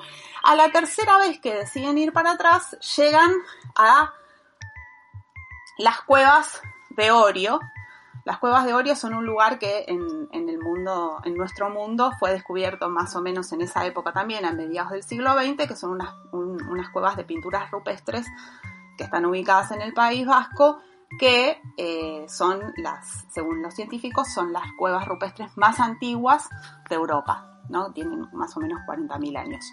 Llegan a ese lugar, entran a mirarlo, las pinturas rupestres ya estaban, se empiezan a preguntar, bueno, ¿quién habrá pintado esto? Eh, tendríamos que encontrar a esas personas, bueno, etcétera.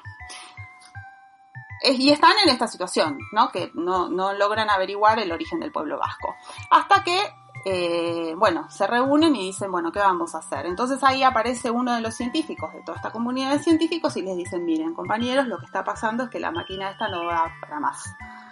Entonces tenemos solo dos opciones. O volvemos a nuestro tiempo o hacemos un viaje más al pasado, va a ser el último. Hasta y el principio de los tiempos, si quieren podemos ir, pero no vamos a poder volver, no vamos a poder hacer nada. ¿Qué hacemos? Como son vascos y, se ponen a discutir y discuten mucho y entonces ellos mismos se ríen de su cultura vasca y qué sé yo, deciden votar. Si volver a 1960 o viajar mucho más atrás en el tiempo bueno, votan y lo que deciden la, mayoría es ir más para atrás. Entonces se suben todos a la máquina, a, la máquina del tiempo y dicen entonces que van a dar el salto hasta un momento en donde no haya, donde no haya ninguna eh, señal, ninguna traza de presencia humana en la Tierra. Bueno, lo hacen, efectivamente, eh, llegan a, un planeta Tierra totalmente vacío, de, en medio del hielo, de la nieve, y llegan a las grutas, a las grutas eh, de Orio, donde habían estado eh, en el momento anterior, antes de viajar en el tiempo. La máquina deja de, de funcionar y bueno, ellos se quedan a vivir ahí todos los que llegaron con la máquina del tiempo y como ya se habrán dado todos cuentas los que están escuchando esta historia, así es como nacen los vascos. El origen de los vascos son los vascos que van a buscar su origen, ¿no? Eh, y bueno, y así se dibuja, por eso lo, que decía yo antes, ¿no? Un ocho acostado perfecto en donde el principio es el fin, el fin es el principio y en realidad el viaje al pasado es lo que está en el futuro y, no se puede romper. Bueno, Magdalena Mohan ganó con este cuento el, primer, premio de un concurso de relatos que, se hacía una convención de ciencia ficción que se hacía en Argentina en los, en los años 60. Ella ganó con este cuento. Este cuento es uno de los cuentos, creo que es el cuento de ciencia ficción argentino que más veces se publicó en antologías y que se tradujo a más idiomas en el mundo. Cuando este cuento llegó a España, que era como el centro de la, de la ciencia ficción en español, lo publicaron en un ejemplar de la revista Nueva Dimensión, que es una revista muy conocida de la historia de la ciencia ficción en, Hispanoamérica. Ese, ejemplar se, publicó y la dictadura franquista a las dos semanas lo retiró de los kioscos y lo censuró y estuvo censurado hasta 1979, cuando pudo ser publicado de nuevo, porque consideró, consideraba el fraquismo que era un, una era propaganda, digamos, de, la lucha de, los vascos por su, autonomía como, como, nación. Bueno, esa es la historia de, de Guta Gutarrak, uno de los cuentos, uno de los pocos cuentos argentinos que contiene una máquina del tiempo. Increíble, increíble historia aparte, increíble. Espectacular porque además es mi, mi teoría favorita alternativa para explicar lo que otros explican con la teoría de los antiguos astronautas. Todas esas anomalías para mí son visitantes del futuro que fueron al pasado y las dejaron plantadas ahí. Me encanta, me encanta. Quiero, quiero decir estoy que muy feliz, estoy muy feliz. me siento hermanado en este momento, no solo porque el, cuento, por supuesto, me, encantó, me encantó la, narración que hace Jime, eh, y esto eh, que dice Manu también, ah, yo coincido con lo mismo, cada vez que, en la ficción o por lo general en las teorías se discute, bueno, cómo aparecen estos objetos, lo que suelo pensar son los visitantes del futuro, pero incluso como propios seres humanos, no como otra especie, sino bueno, eh, humanos del futuro que eh, encontraron la manera de, viajar y que lucen distinto y que por eso uno en el presente los confunde con otros seres extraterrestres o lo que sea. Pero la verdad muy bueno, muy bueno. Bueno, el cuento si lo googlean se llama Guta, Gutarrak y aparece en muchos sitios así de, de gente fan de ciencia ficción, así como la biografía de Magdalena Mohan, que es un personaje también muy interesante de, la ciencia argentina en un momento también muy importante de la ciencia argentina, que fue la década del 60. Remil Yendo. la verdad es que es increíble, muy buena historia, muy buena historia, muy bueno eh, la forma en que lo contaste. Y Manu, vos nos trajiste algunas obras del mundo de los cómics relacionadas con viajes en el tiempo que nos quieras contar. Antes de arrancar con las dos historietas de las que voy a hablar, quería hacer un pequeño y rápido homenaje y reconocimiento a una serie de libros que creo que todos en algún momento habremos leído, que son los Elige tu propia aventura. Totalmente. Pero claro que sí. Y esto no solamente porque en la edición argentina de los Elige tu propia aventura, el segundo libro se llamaba La caverna del tiempo y era, es, creo, la influencia secreta de Dark.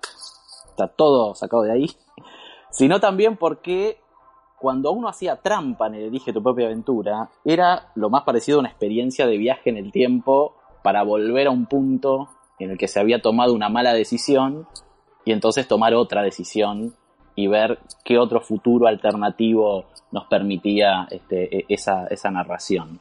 Así que nada, quería mencionar eso nada más antes de, pasar a hablar de eh, cómics o historietas eh, como sabemos, o sea, los cómics se alimentan muchísimo de, la ciencia ficción y obviamente la cuestión de los viajes en el tiempo está presente en miles y miles de cómics, eh, en el cómic de superhéroes especialmente muchas de las sagas más conocidas y que han llegado al cine, no solamente Endgame, me refiero también a Días del Futuro Pasado de X-Men, digo, un montón de, sagas este, que, trabajan muchísimo con, el viaje en el tiempo. Bueno, Flashpoint, que se supone que va a llegar, ¿no? También. Flashpoint también. Eh, pero por eso no quería tanto centrarme en universos de superhéroes, sino traer otras dos opciones que son además muy diferentes entre sí.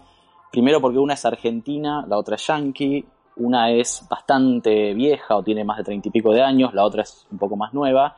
Y además porque en las dos la cuestión del viaje en el tiempo o la cuestión de ese lugar al que se entra pero no se sabe dónde ni cuándo se sale, eh, tiene como funciones muy muy distintas y ocupa lugares muy distintos en, la narración.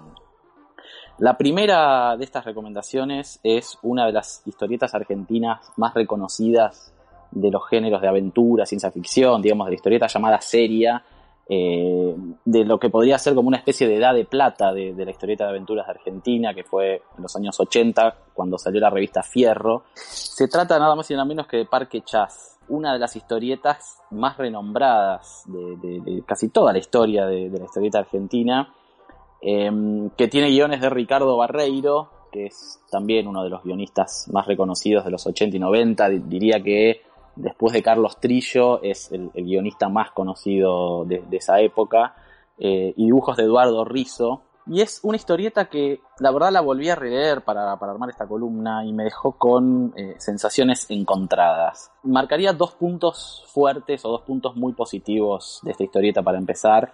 Eh, el primero es la premisa o el punto de partida de, Parque Chas. Es una serie que se publicó en la revista Fierro entre los años 87 y 88, o sea, tiene ya, ya sus años que, digamos, se basa en esa especie de leyenda urbana de que eh, en el barrio porteño de Parque Chas, debido al particular trazado de sus calles y el diseño de, sus plazas, etcétera, quien entra corre el riesgo de no salir o de salir por otro lugar muy distinto del que entró eh, y por el que no debería haber salido.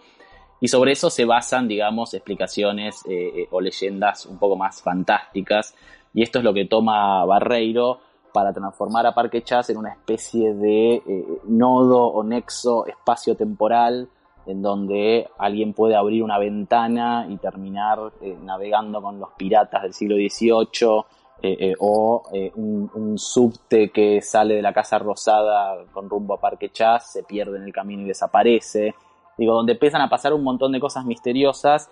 Una premisa que a mí me parece muy, muy buena y muy sólida y que en los primeros capítulos eh, se empieza a construir muy bien, o sea, empieza a haber un, realmente un misterio que, nos llama la atención, un poco como lo mismo que decíamos con, Dark, ¿no? De bueno, ¿qué, ¿qué, es lo que está detrás de todo esto? Hay una serie de anomalías, pero ¿qué es lo que explica esto? Eh, esa construcción primera de la serie, los primeros capítulos, me parece que está muy, muy buena. Y el segundo punto fuerte de esta historieta es sin duda el dibujante, que es Eduardo Rizzo, como, como ya lo mencioné, si bien es uno de los trabajos más iniciales de, de Rizzo, que después tuvo una, carrera y tiene una carrera muy, muy exitosa, eh, trabajó en Estados Unidos, trabajó mucho con este, Brian Azarello, que no, es un, no es un jugador del ascenso, sino que es un guionista, uno de los más importantes de los últimos años. Trabajó mucho para DC, hizo una serie muy, muy buena que se llama 100 balas, que en algún momento estaría bueno hablar de esa serie también acá en el podcast. Pero ya en, esta serie Parque Chas, que es uno de sus trabajos iniciales, ya se nota que era un gran, gran dibujante. Si bien acá utiliza tramas de grises, cosa que, después va a abandonar en favor de un, de un, estilo mucho más este, de blanco y negro, así como plenos, digamos. Eh, la verdad que es un gran dibujante y esto se nota en esta serie también y cómo dibuja la ciudad, eh, eh, los escenarios muy reconocibles de la ciudad. La verdad que es, es muy bueno. Pero también tiene dos puntos por lo menos que son para mí flojos.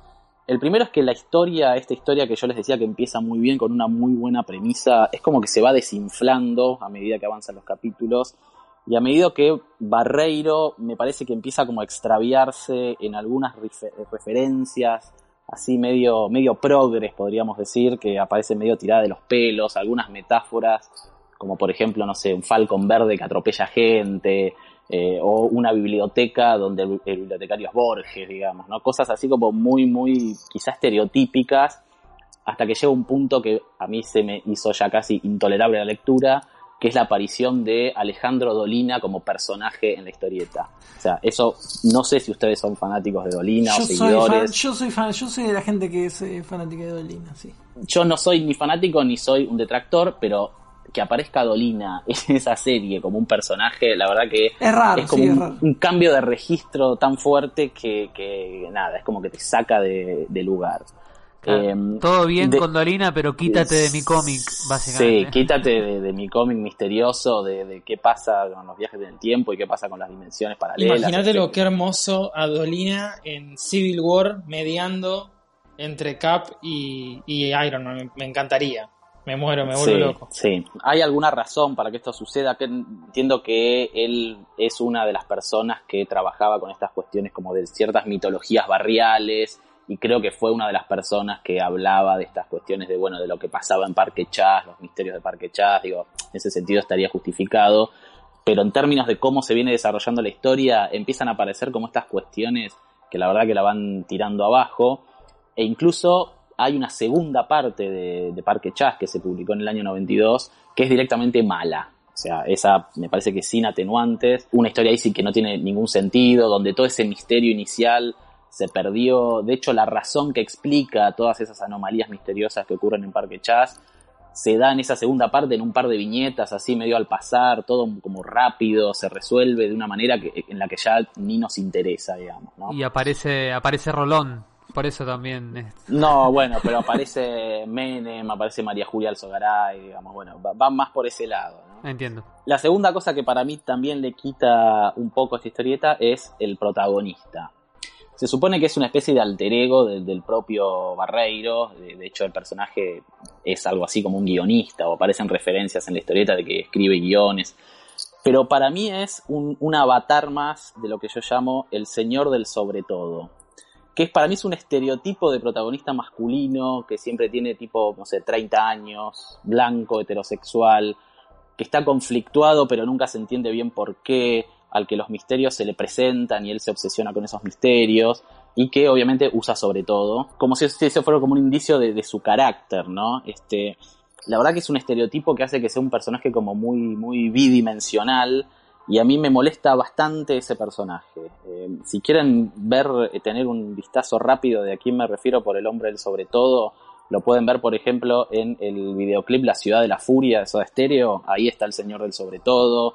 lo pueden ver en la película Moebius, donde el, protagonista es el señor del sobre todo. Esto yo no sé si es una especie de, herencia de las novelas negras, de los detectives, ¿no? Que usaban ese sobre todo y que eran así como medio misteriosos, conflictuados. Pero es una especie de estereotipo de protagonista masculino muy de esa época y que hace que el personaje sea como muy, muy cuadrado, digamos, ¿no?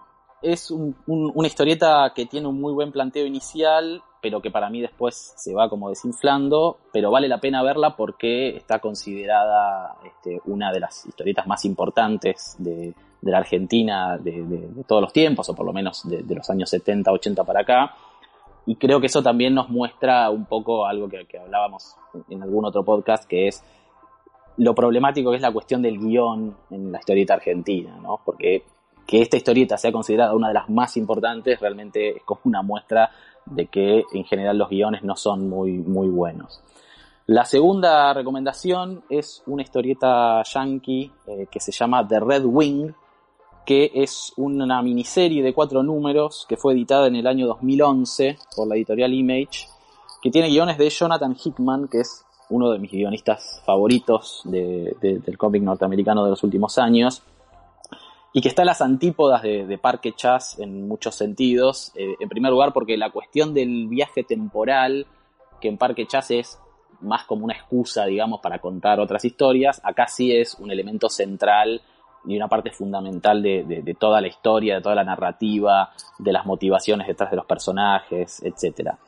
La historia de Red Wing arranca eh, con una humanidad eh, en el siglo XXIII que está librando una batalla contra unos misteriosos alienígenas que en algún momento del siglo XXI llegaron a la Tierra para saquearla, digamos, ¿no? para robarse todos los recursos naturales. Y entonces la humanidad finalmente desarrolla el viaje en el tiempo, pero lo desarrolla para utilizarlo como un arma, ¿no? Un poco como suele suceder en la vida real, donde los avances científicos en verdad están motivados por cuestiones bélicas.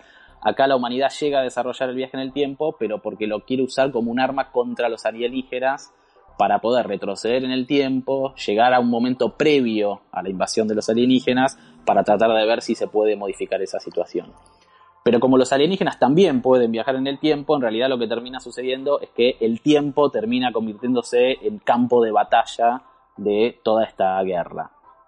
Los protagonistas son los integrantes de una especie de escuadrón de pilotos que manejan unas naves que son como si fueran unas X-Wing, pero equipadas para desplazarse en el tiempo, que se llaman TAC, las Temporal Attack Craft.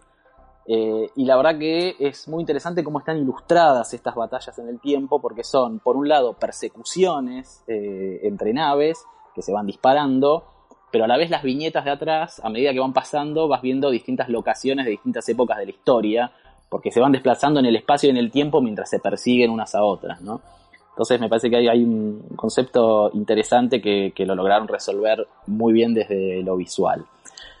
la miniserie esta va bastante a fondo con diferentes teorías e hipótesis sobre, sobre el viaje en el tiempo eh, se insiste mucho en que la linealidad con la que nosotros experimentamos el paso del tiempo en realidad no es una propiedad del tiempo, sino que es una propiedad de la percepción humana, o sea, tiene que ver con nuestras propias limitaciones biológicas, ¿no? Digo, así como podemos ver solamente algunos colores del espectro, también nuestra percepción del tiempo está determinada por, por lo que podemos percibir y por lo tanto la preparación de los pilotos tiene que ver con, eh, de alguna manera, que se olviden de, qué es pilotear una aeronave en el espacio para aprender a lo que es pilotearla en el tiempo, ¿no? que es algo muy diferente.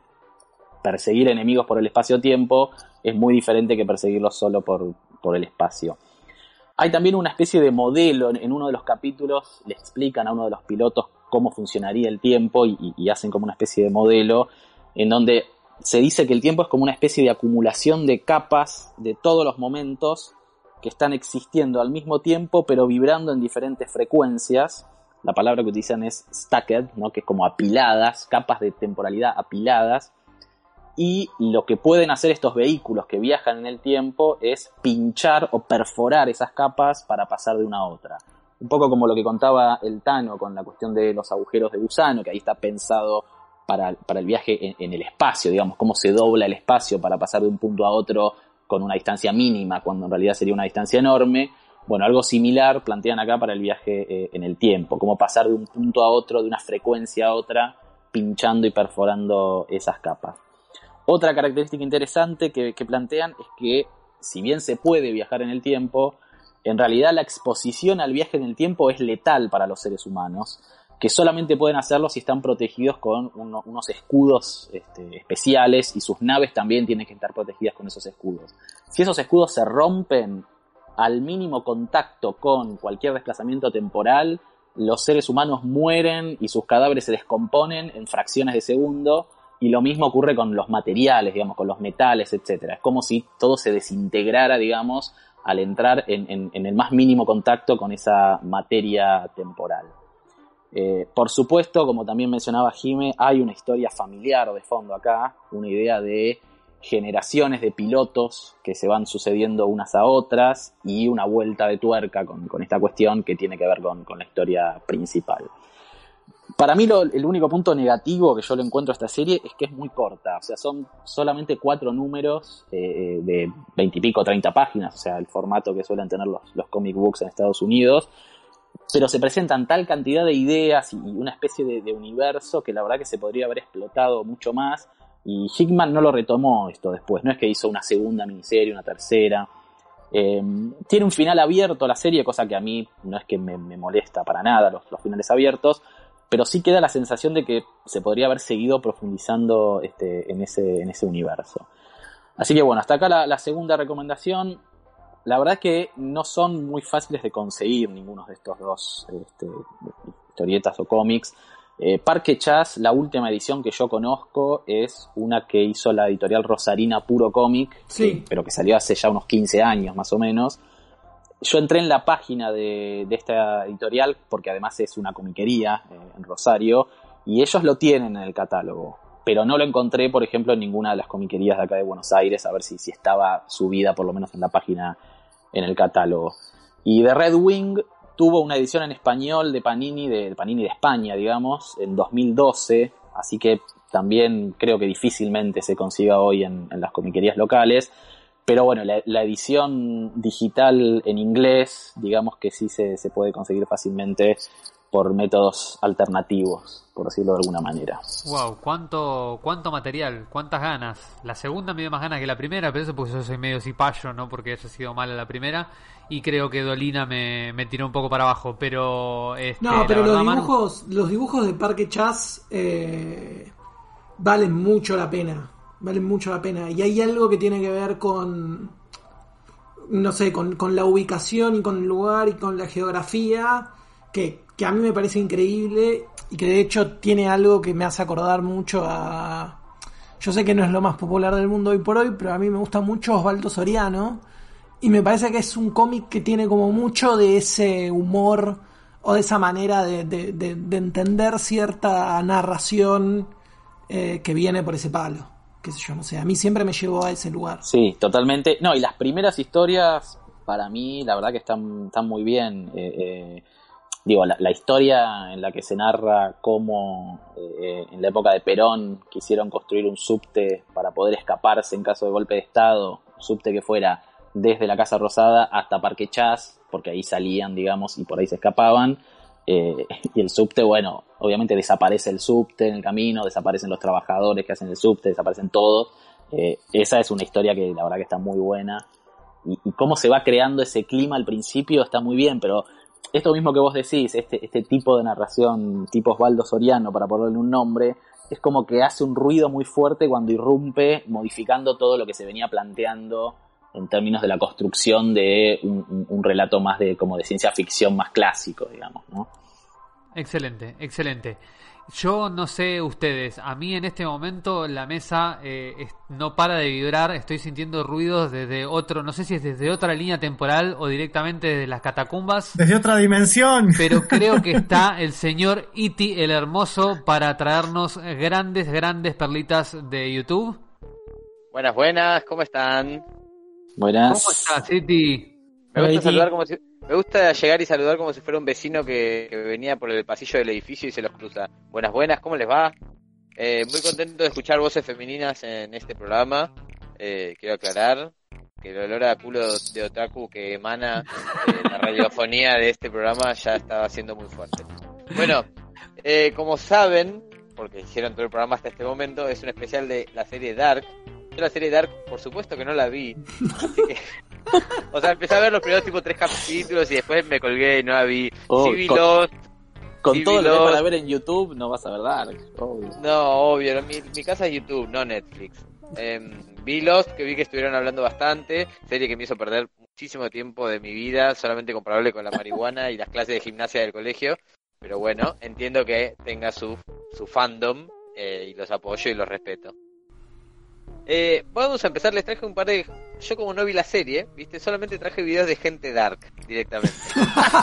porque, porque yo pienso afuera de la caja, ¿entendés? Como dije, ya que no vi la serie Dark, voy a traer videos de gente dark. Afuera de la caverna está. Eh, sí, el primero que traigo es un clásico que seguramente conocerán. De hecho, a ver, el disparador es que Netflix mismo hizo la publicidad de la serie Dark. De, creo que de la primera temporada o de la segunda para Netflix Latinoamérica. Vieron que Netflix suele hacer publicidades con cosas eh, de cultura popular. Por ejemplo, cuando Orange is the New Black había hecho no, videos de publicidad con Moria Kazan. Eh, hizo unos con la chilindrina de Stranger Things. No sé si ubican algo de todo esto que les estoy diciendo. Absolutamente, sí, sí. El, Sí, el- sí, sí. el de Moria, muy conocido. El de Moria, muy conocido. Que estaba hablando Bueno, de la y- cárcel, sí.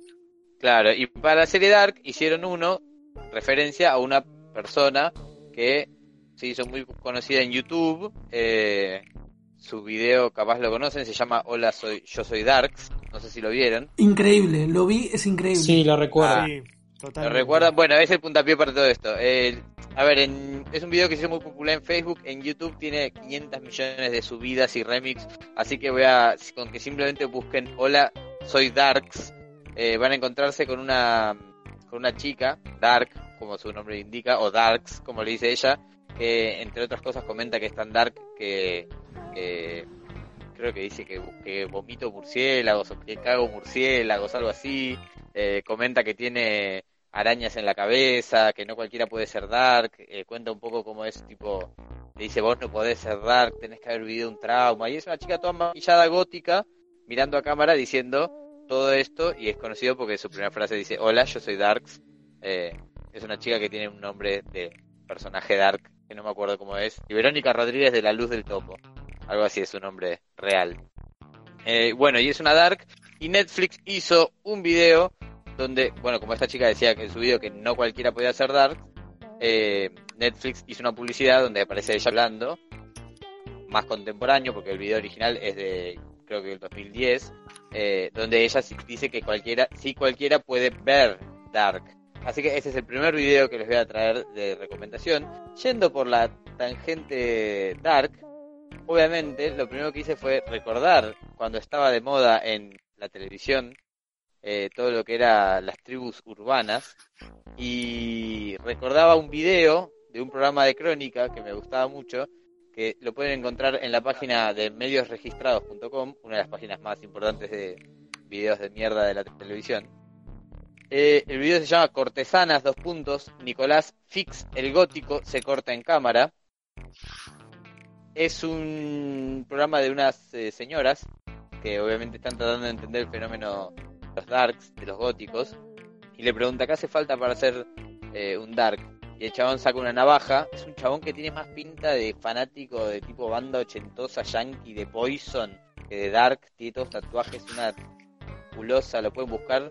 Recuerdo, eh, les recuerdo el nombre, llama Cortesanas, dos puntos, Nicolás Fix, el gótico se corta en cámara. Y Es muy ti, porque...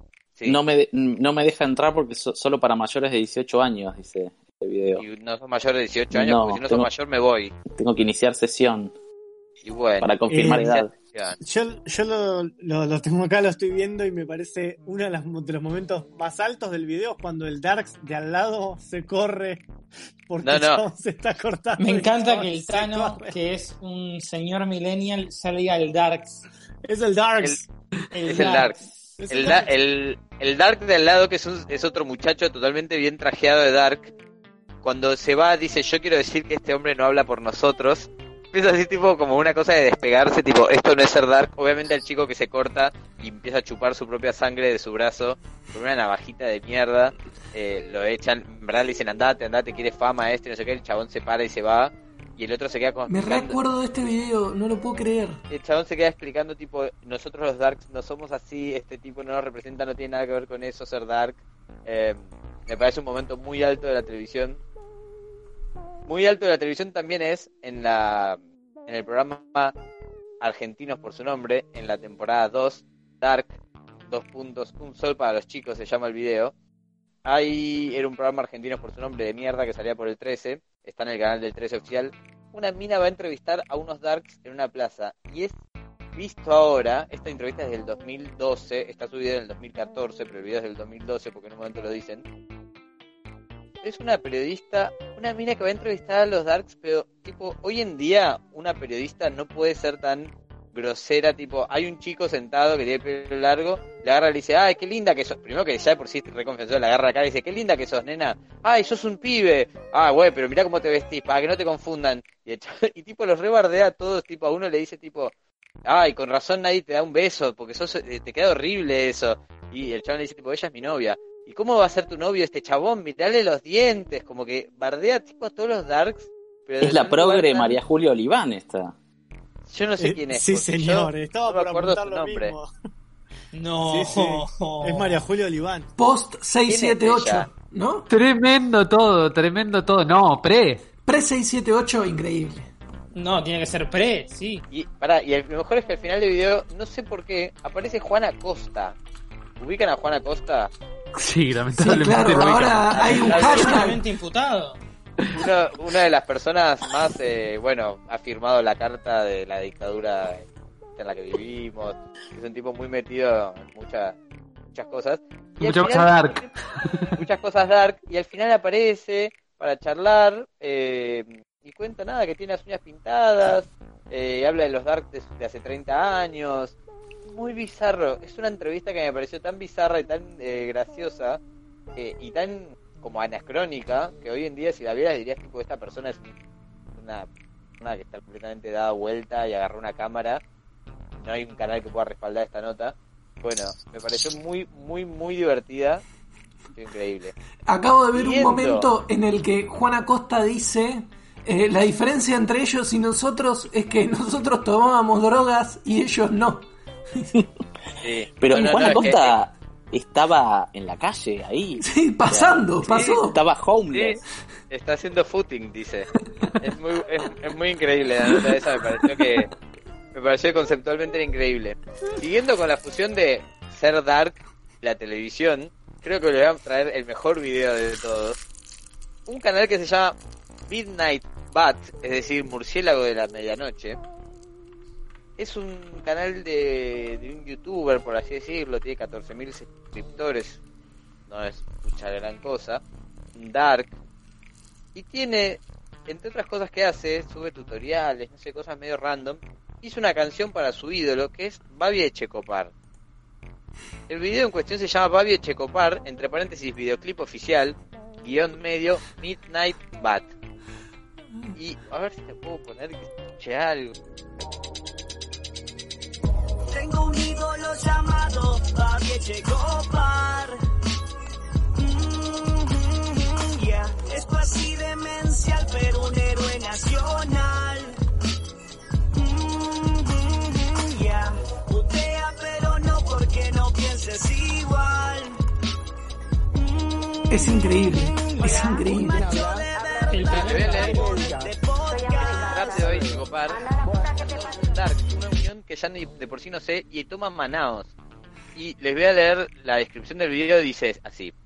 En dedicatoria a nuestro gran prócer de la patria y justiciero radial Babi de Checopar, quien como sabrán ya no estará más en Radio 10 y por eso queremos dedicar este, de nuevo esta humilde obra audiovisual que resubimos en su honor, o sea, el chabón le pareció tan bueno que merecía una resubida, y respeto por habernos iluminado tantos años sobre una realidad argentina que nos rodea y que no alcanzamos a ver.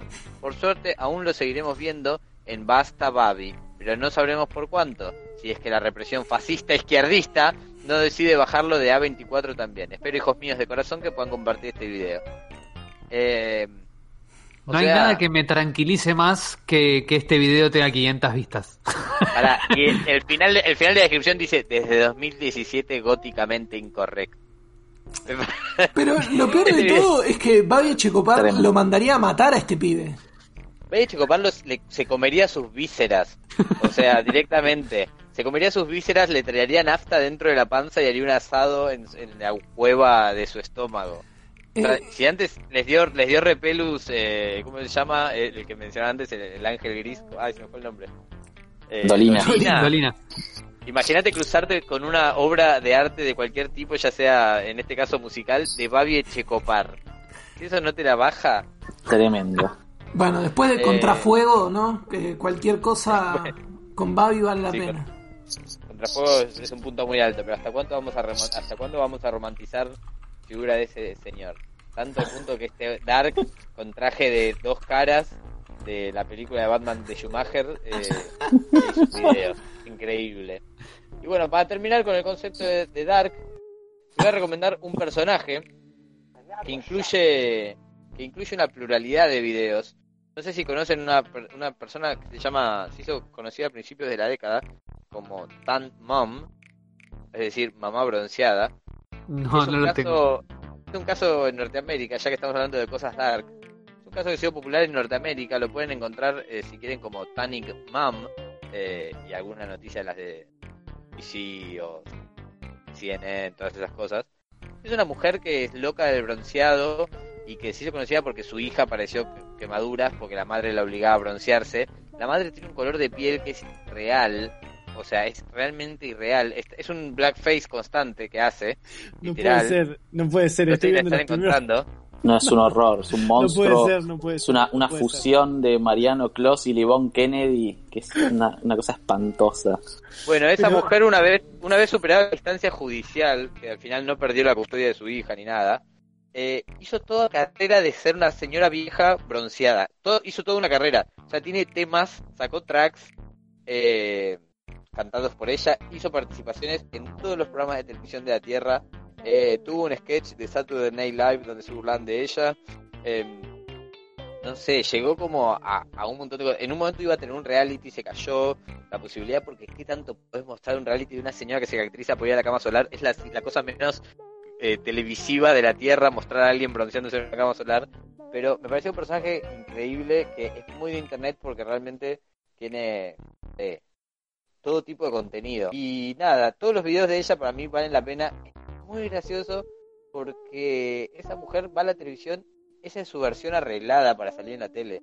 ¿Entienden? Eso a mí me parece muy gracioso. Tipo, así como está, no es que la agarraron saliendo, no es que las entrevistas la agarran saliendo de la cama solar. Esa es su versión de, che, me voy a poner lo mejor posible para ir a la televisión.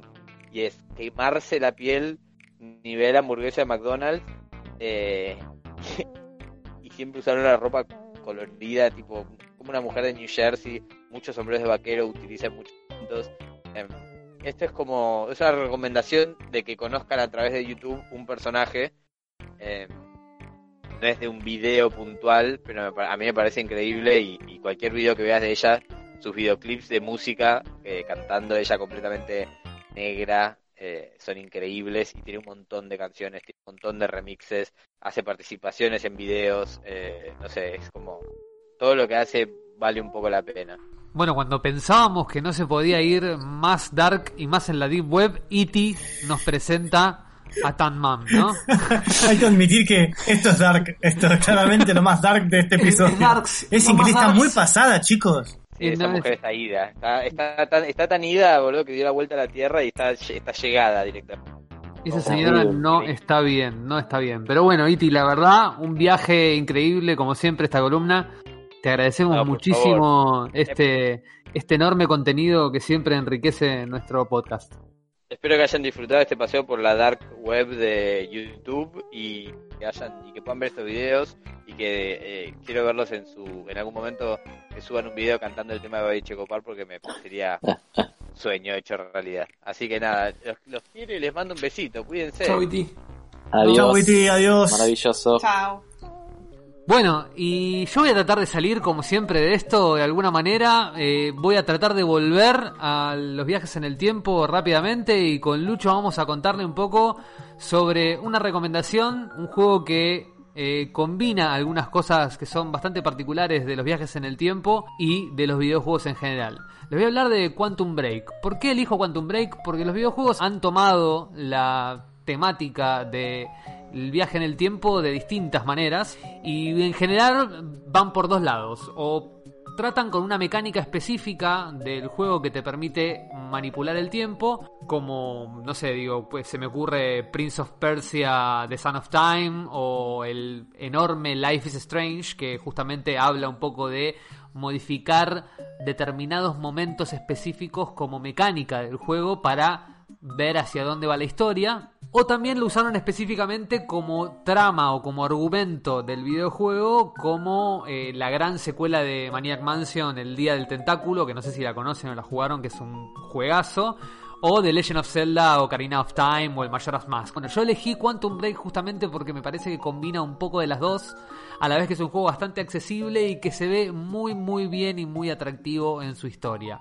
Quantum Break es un juego que es exclusivo de Xbox One y de Windows 10 y que en su momento generó una expectativa enorme porque fue anunciado al momento del lanzamiento de la Xbox One como un exclusivo de Xbox One y eso que se vea tan bien para un juego de- del principio de la generación era casi un vende consolas. Te querías comprar la consola para poder jugar juegos que se ven como se ve Quantum Break. Eh, Marian, perdón, mientras Sí. vos estás hablando, yo me puse acá un video de los primeros minutos del juego es increíble, los gráficos son muy buenos y la jugabilidad es muy buena, digo, la cámara, cómo se mueve, todo. Es muy muy bueno visualmente, eh, realmente genera mucha atracción y cuando pasaron el primer tráiler en 2013 al principio de esta generación era como que la gente se volvió loca, quería jugar ya Quantum Break. Tardaron un poquito, pero había medio garantía de confianza porque el estudio que desarrolló el juego es Remedy. Remedy empezó con esto de las mecánicas de manipular el tiempo con Max Payne. Yo no sé si jugaron en algún momento el Max Payne de PlayStation 2 y de la Xbox original, que lo que incorpora es esta mecánica del bullet time, que es como esta cosa medio Matrix de que la cámara se alenta y vos podés ver las balas para hacia dónde van a partir de ese movimiento más lento, como que girás la cámara y le daba como una cierta espectacularidad a las escenas de tiros de los juegos de Max Payne que estaban buenas y que justamente lo que hacían era esto, básicamente detener un poco el tiempo del juego para vos poder apuntar más cómodo hacia dónde querías que vayan Eh, tus tiros. Marian, de hecho, el bullet time, eh, no- o sea, más que medio Matrix, es Matrix porque es algo muy gracioso, pero en teoría cinematográfica es un nuevo movimiento de cámara, digamos, una nueva técnica para mover la cámara que existe solo a partir de, Matrix. Fue la primera vez que eso se usó, no existía, digamos, como recurso. Bueno, lo que, los que toman este movimiento de Matrix y lo llevan a los videojuegos son los muchachos de Remedy y lo llevan en Max Payne, justamente. Bueno, con esa mecánica rompieron todo y obviamente eh, la gente al ver que había un juego de los mismos de Remedy que podía llegar a tomar justamente la, la manipulación del tiempo como parte de su guion, todo el mundo se desesperó y quería ver ya ese juego. En 2016 finalmente lo lanzan. Al tráiler original le cambian algunas cuestiones en particular que es básicamente incorporan algunos actores bien conocidos para poder vender de alguna manera la otra pata de particularidades que tiene este juego que es la forma en que cuenta su historia. Contratan, no sé si ubican, a Dominic Monaghan, que es el muchacho que hacía Charlie en Lost, ya que hablamos hoy mucho, o Merry de, del Señor de los Anillos. Por supuesto. Eh, a Aidan Gillen, que lo pueden ubicar por un montón de series, pero últimamente por Littlefinger de Game of Thrones. The Wire, ¿no? El alcalde The y el concejal en The Wire. Exactamente, Transpoiting, si no me equivoco, también actúa. Bueno, pero todos lo ubicamos básicamente por Littlefinger de, de Game of Thrones. Y John Ashmore, que no sé si es tan conocido, pero es el Iceman de las primeras X-Men. No sé si lo ubican, este rubiecito carilindo con cara niñada. Sí, Bueno. que tiene un hermano gemelo. Bueno, exactamente. Él pa- pasa a ser el protagonista de, de- de este, de este juego. ¿Y por qué me empiezan a meter caras conocidas en el juego? Porque la particularidad que tiene este juego es que no solo se ve increíble, no solo podés manipular el tiempo como mecánica, sino que está cruzado en su narrativa con una serie live action. El juego nos pone en la piel de Jack Joyce, que es justamente eh, John Ashmore. John Ashmore, ahí está. Y que tiene un amigo que es un científico, que es Gillen, y que al parecer logró crear una máquina del tiempo. En el momento que le muestra cómo funciona el experimento de la máquina del tiempo, logra viajar unos segundos al pasado, pero algo falla y la máquina se destruye generando una ruptura en el espacio-tiempo que si continúa abierta puede destruir el universo como lo conocemos. Esa ruptura y esa explosión que se genera en el momento de- del experimento fallido de viaje en el tiempo le da a los dos, tanto a Gillen como a Ashmore, poderes que le van a permitir modificar el espacio-tiempo en el que están conviviendo. O sea, pueden detener el tiempo, alentarlo, con eso empiezan a moverse más rápido, pueden modificar determinadas estructuras, digamos, empezás a explotar la realidad y el universo que te rodea para beneficiarte vos en la mecánica del juego y avanzar en la historia. Nuestro amigo, que es justamente Gillen, obviamente, como viene haciéndolo en, los últimos, en las últimas series en las que actúa, se convierte en el villano de la historia y a la vez, además de sumar este poder de poder modificar la realidad, también a partir de esta explosión él puede ver las distintas líneas temporales que se desatan a partir de sus decisiones. Y eso también se va a convertir en una mecánica dentro del juego. Entonces vamos a tener una parte de acción donde a los tiros y con estos superpoderes vamos a ir avanzando en tercera persona, un momento específico en el que vamos a usar a el villano que también lo vamos a usar en dentro de estas mecánicas, pero que cuando finalice ese capítulo vamos a tener la posibilidad de ver algunos vestigios de para dónde puede ir la historia y tomar una decisión al respecto. Y a partir de esa decisión se va a desatar un capítulo de 20 minutos de una serie live action que vamos a poder ver y que vamos a poder disfrutar porque la verdad que está muy bien actuada y muy bien filmada. La trama para mí es de lo mejor del juego. Digo, yo no sé, Lucho, a vos qué te pareció en el momento de jugarlo. Yo creo que es un poco torpe los movimientos del personaje. O sea, la parte de acción quizás es la parte más débil del juego.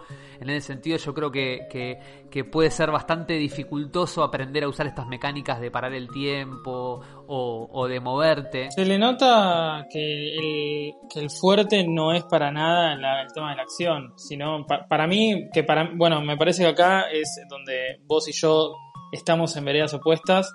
Eh, para mí el fuerte de un videojuego nunca tiene que ser la historia, eh, sino tiene que ser la jugabilidad.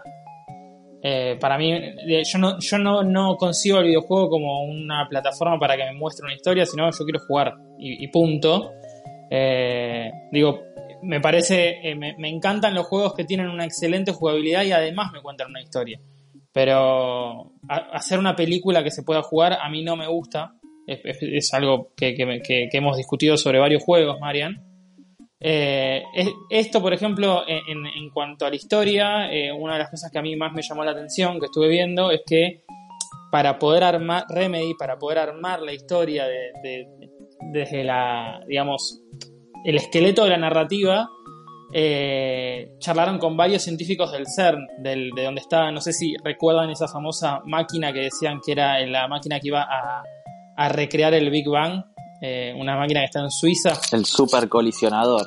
Exactamente, bueno, la gente de Remedy contactaron a varias personas de- de- del CERN para que les expliquen eh, cómo poder hacer este juego y que el juego respete todas las leyes de la física conocidas.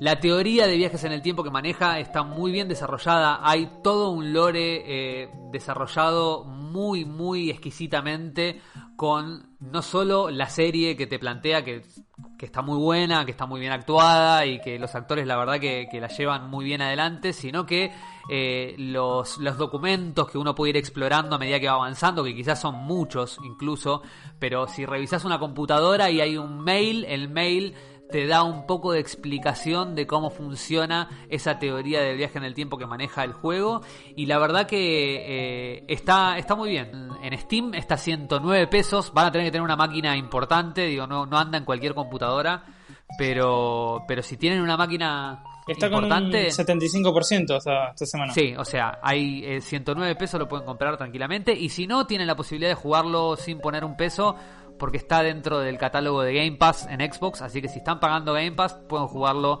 gratuitamente sin ningún problema. Yo se lo recomiendo mucho, realmente es un gran, gran juego. Y lo- sobre todo, como les digo, es una gran historia muy, muy bien actuada. Me parece que desde ese lado, con un poco de tiros en el medio, van a poder disfrutar de, de- de una linda experiencia.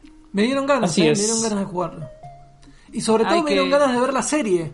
Ahí lo que yo no entendí, Marian, lo último y no molesto más, es la serie, cómo está integrada al juego. El juego está, está dividido en cinco episodios y el episodio está integrado por tres partes. Una jugable con Jack Joyce, una jugable con la posibilidad de tomar una decisión con el villano y a partir de ahí se desata el episodio que puede ser uno u otro según la decisión que vos tomes. Pero no son, pero no, no son, digamos, la serie no la podés ver sin jugar el juego, digamos. Y no, no, Bien. la verdad que no. Está pensada para el juego completar o- el juego, digamos. Sí, Perfecto. exactamente. O podrías ver el, el gameplay. Si no tenés ganas de jugar el juego, por ahí podés ver un poco de un gameplay resumido. eh, Y después ver el capítulo. seguramente. Y después ver el capítulo. Pero hay situaciones que suceden en- dentro de lo que vos estás jugando. Perfecto, no, perfecto. no sucede todo en, el, en la serie, básicamente. Así que yo creo que es un gran juego. Yo creo que tuvimos un enorme episodio hoy. Quiero agradecer a Jime su presencia y el gran contenido que nos trajo. El cuento que nos contó fue increíble. Eh, su participación. Muchas gracias, Jime, de verdad. Gracias a ustedes por invitarme a participar. Bienvenida, Jime, y te esperamos de vuelta pronto, esperemos. Bueno, vamos a ver. Así que, como les digo siempre, síganos en redes sociales. Eh, síganos en arroba neogamerstv en Instagram, síganos en YouTube, en nuestro canal de YouTube en eh, neogamerstv. Les agradezco muchísimo haber estado y aguantado hasta el final. Recomiéndennos a sus amigues, lávense las manos, sigan las recomendaciones del Ministerio de Salud y estén listos para un nuevo episodio de Cuarentena Neogamers. Chau. Chao. Chao.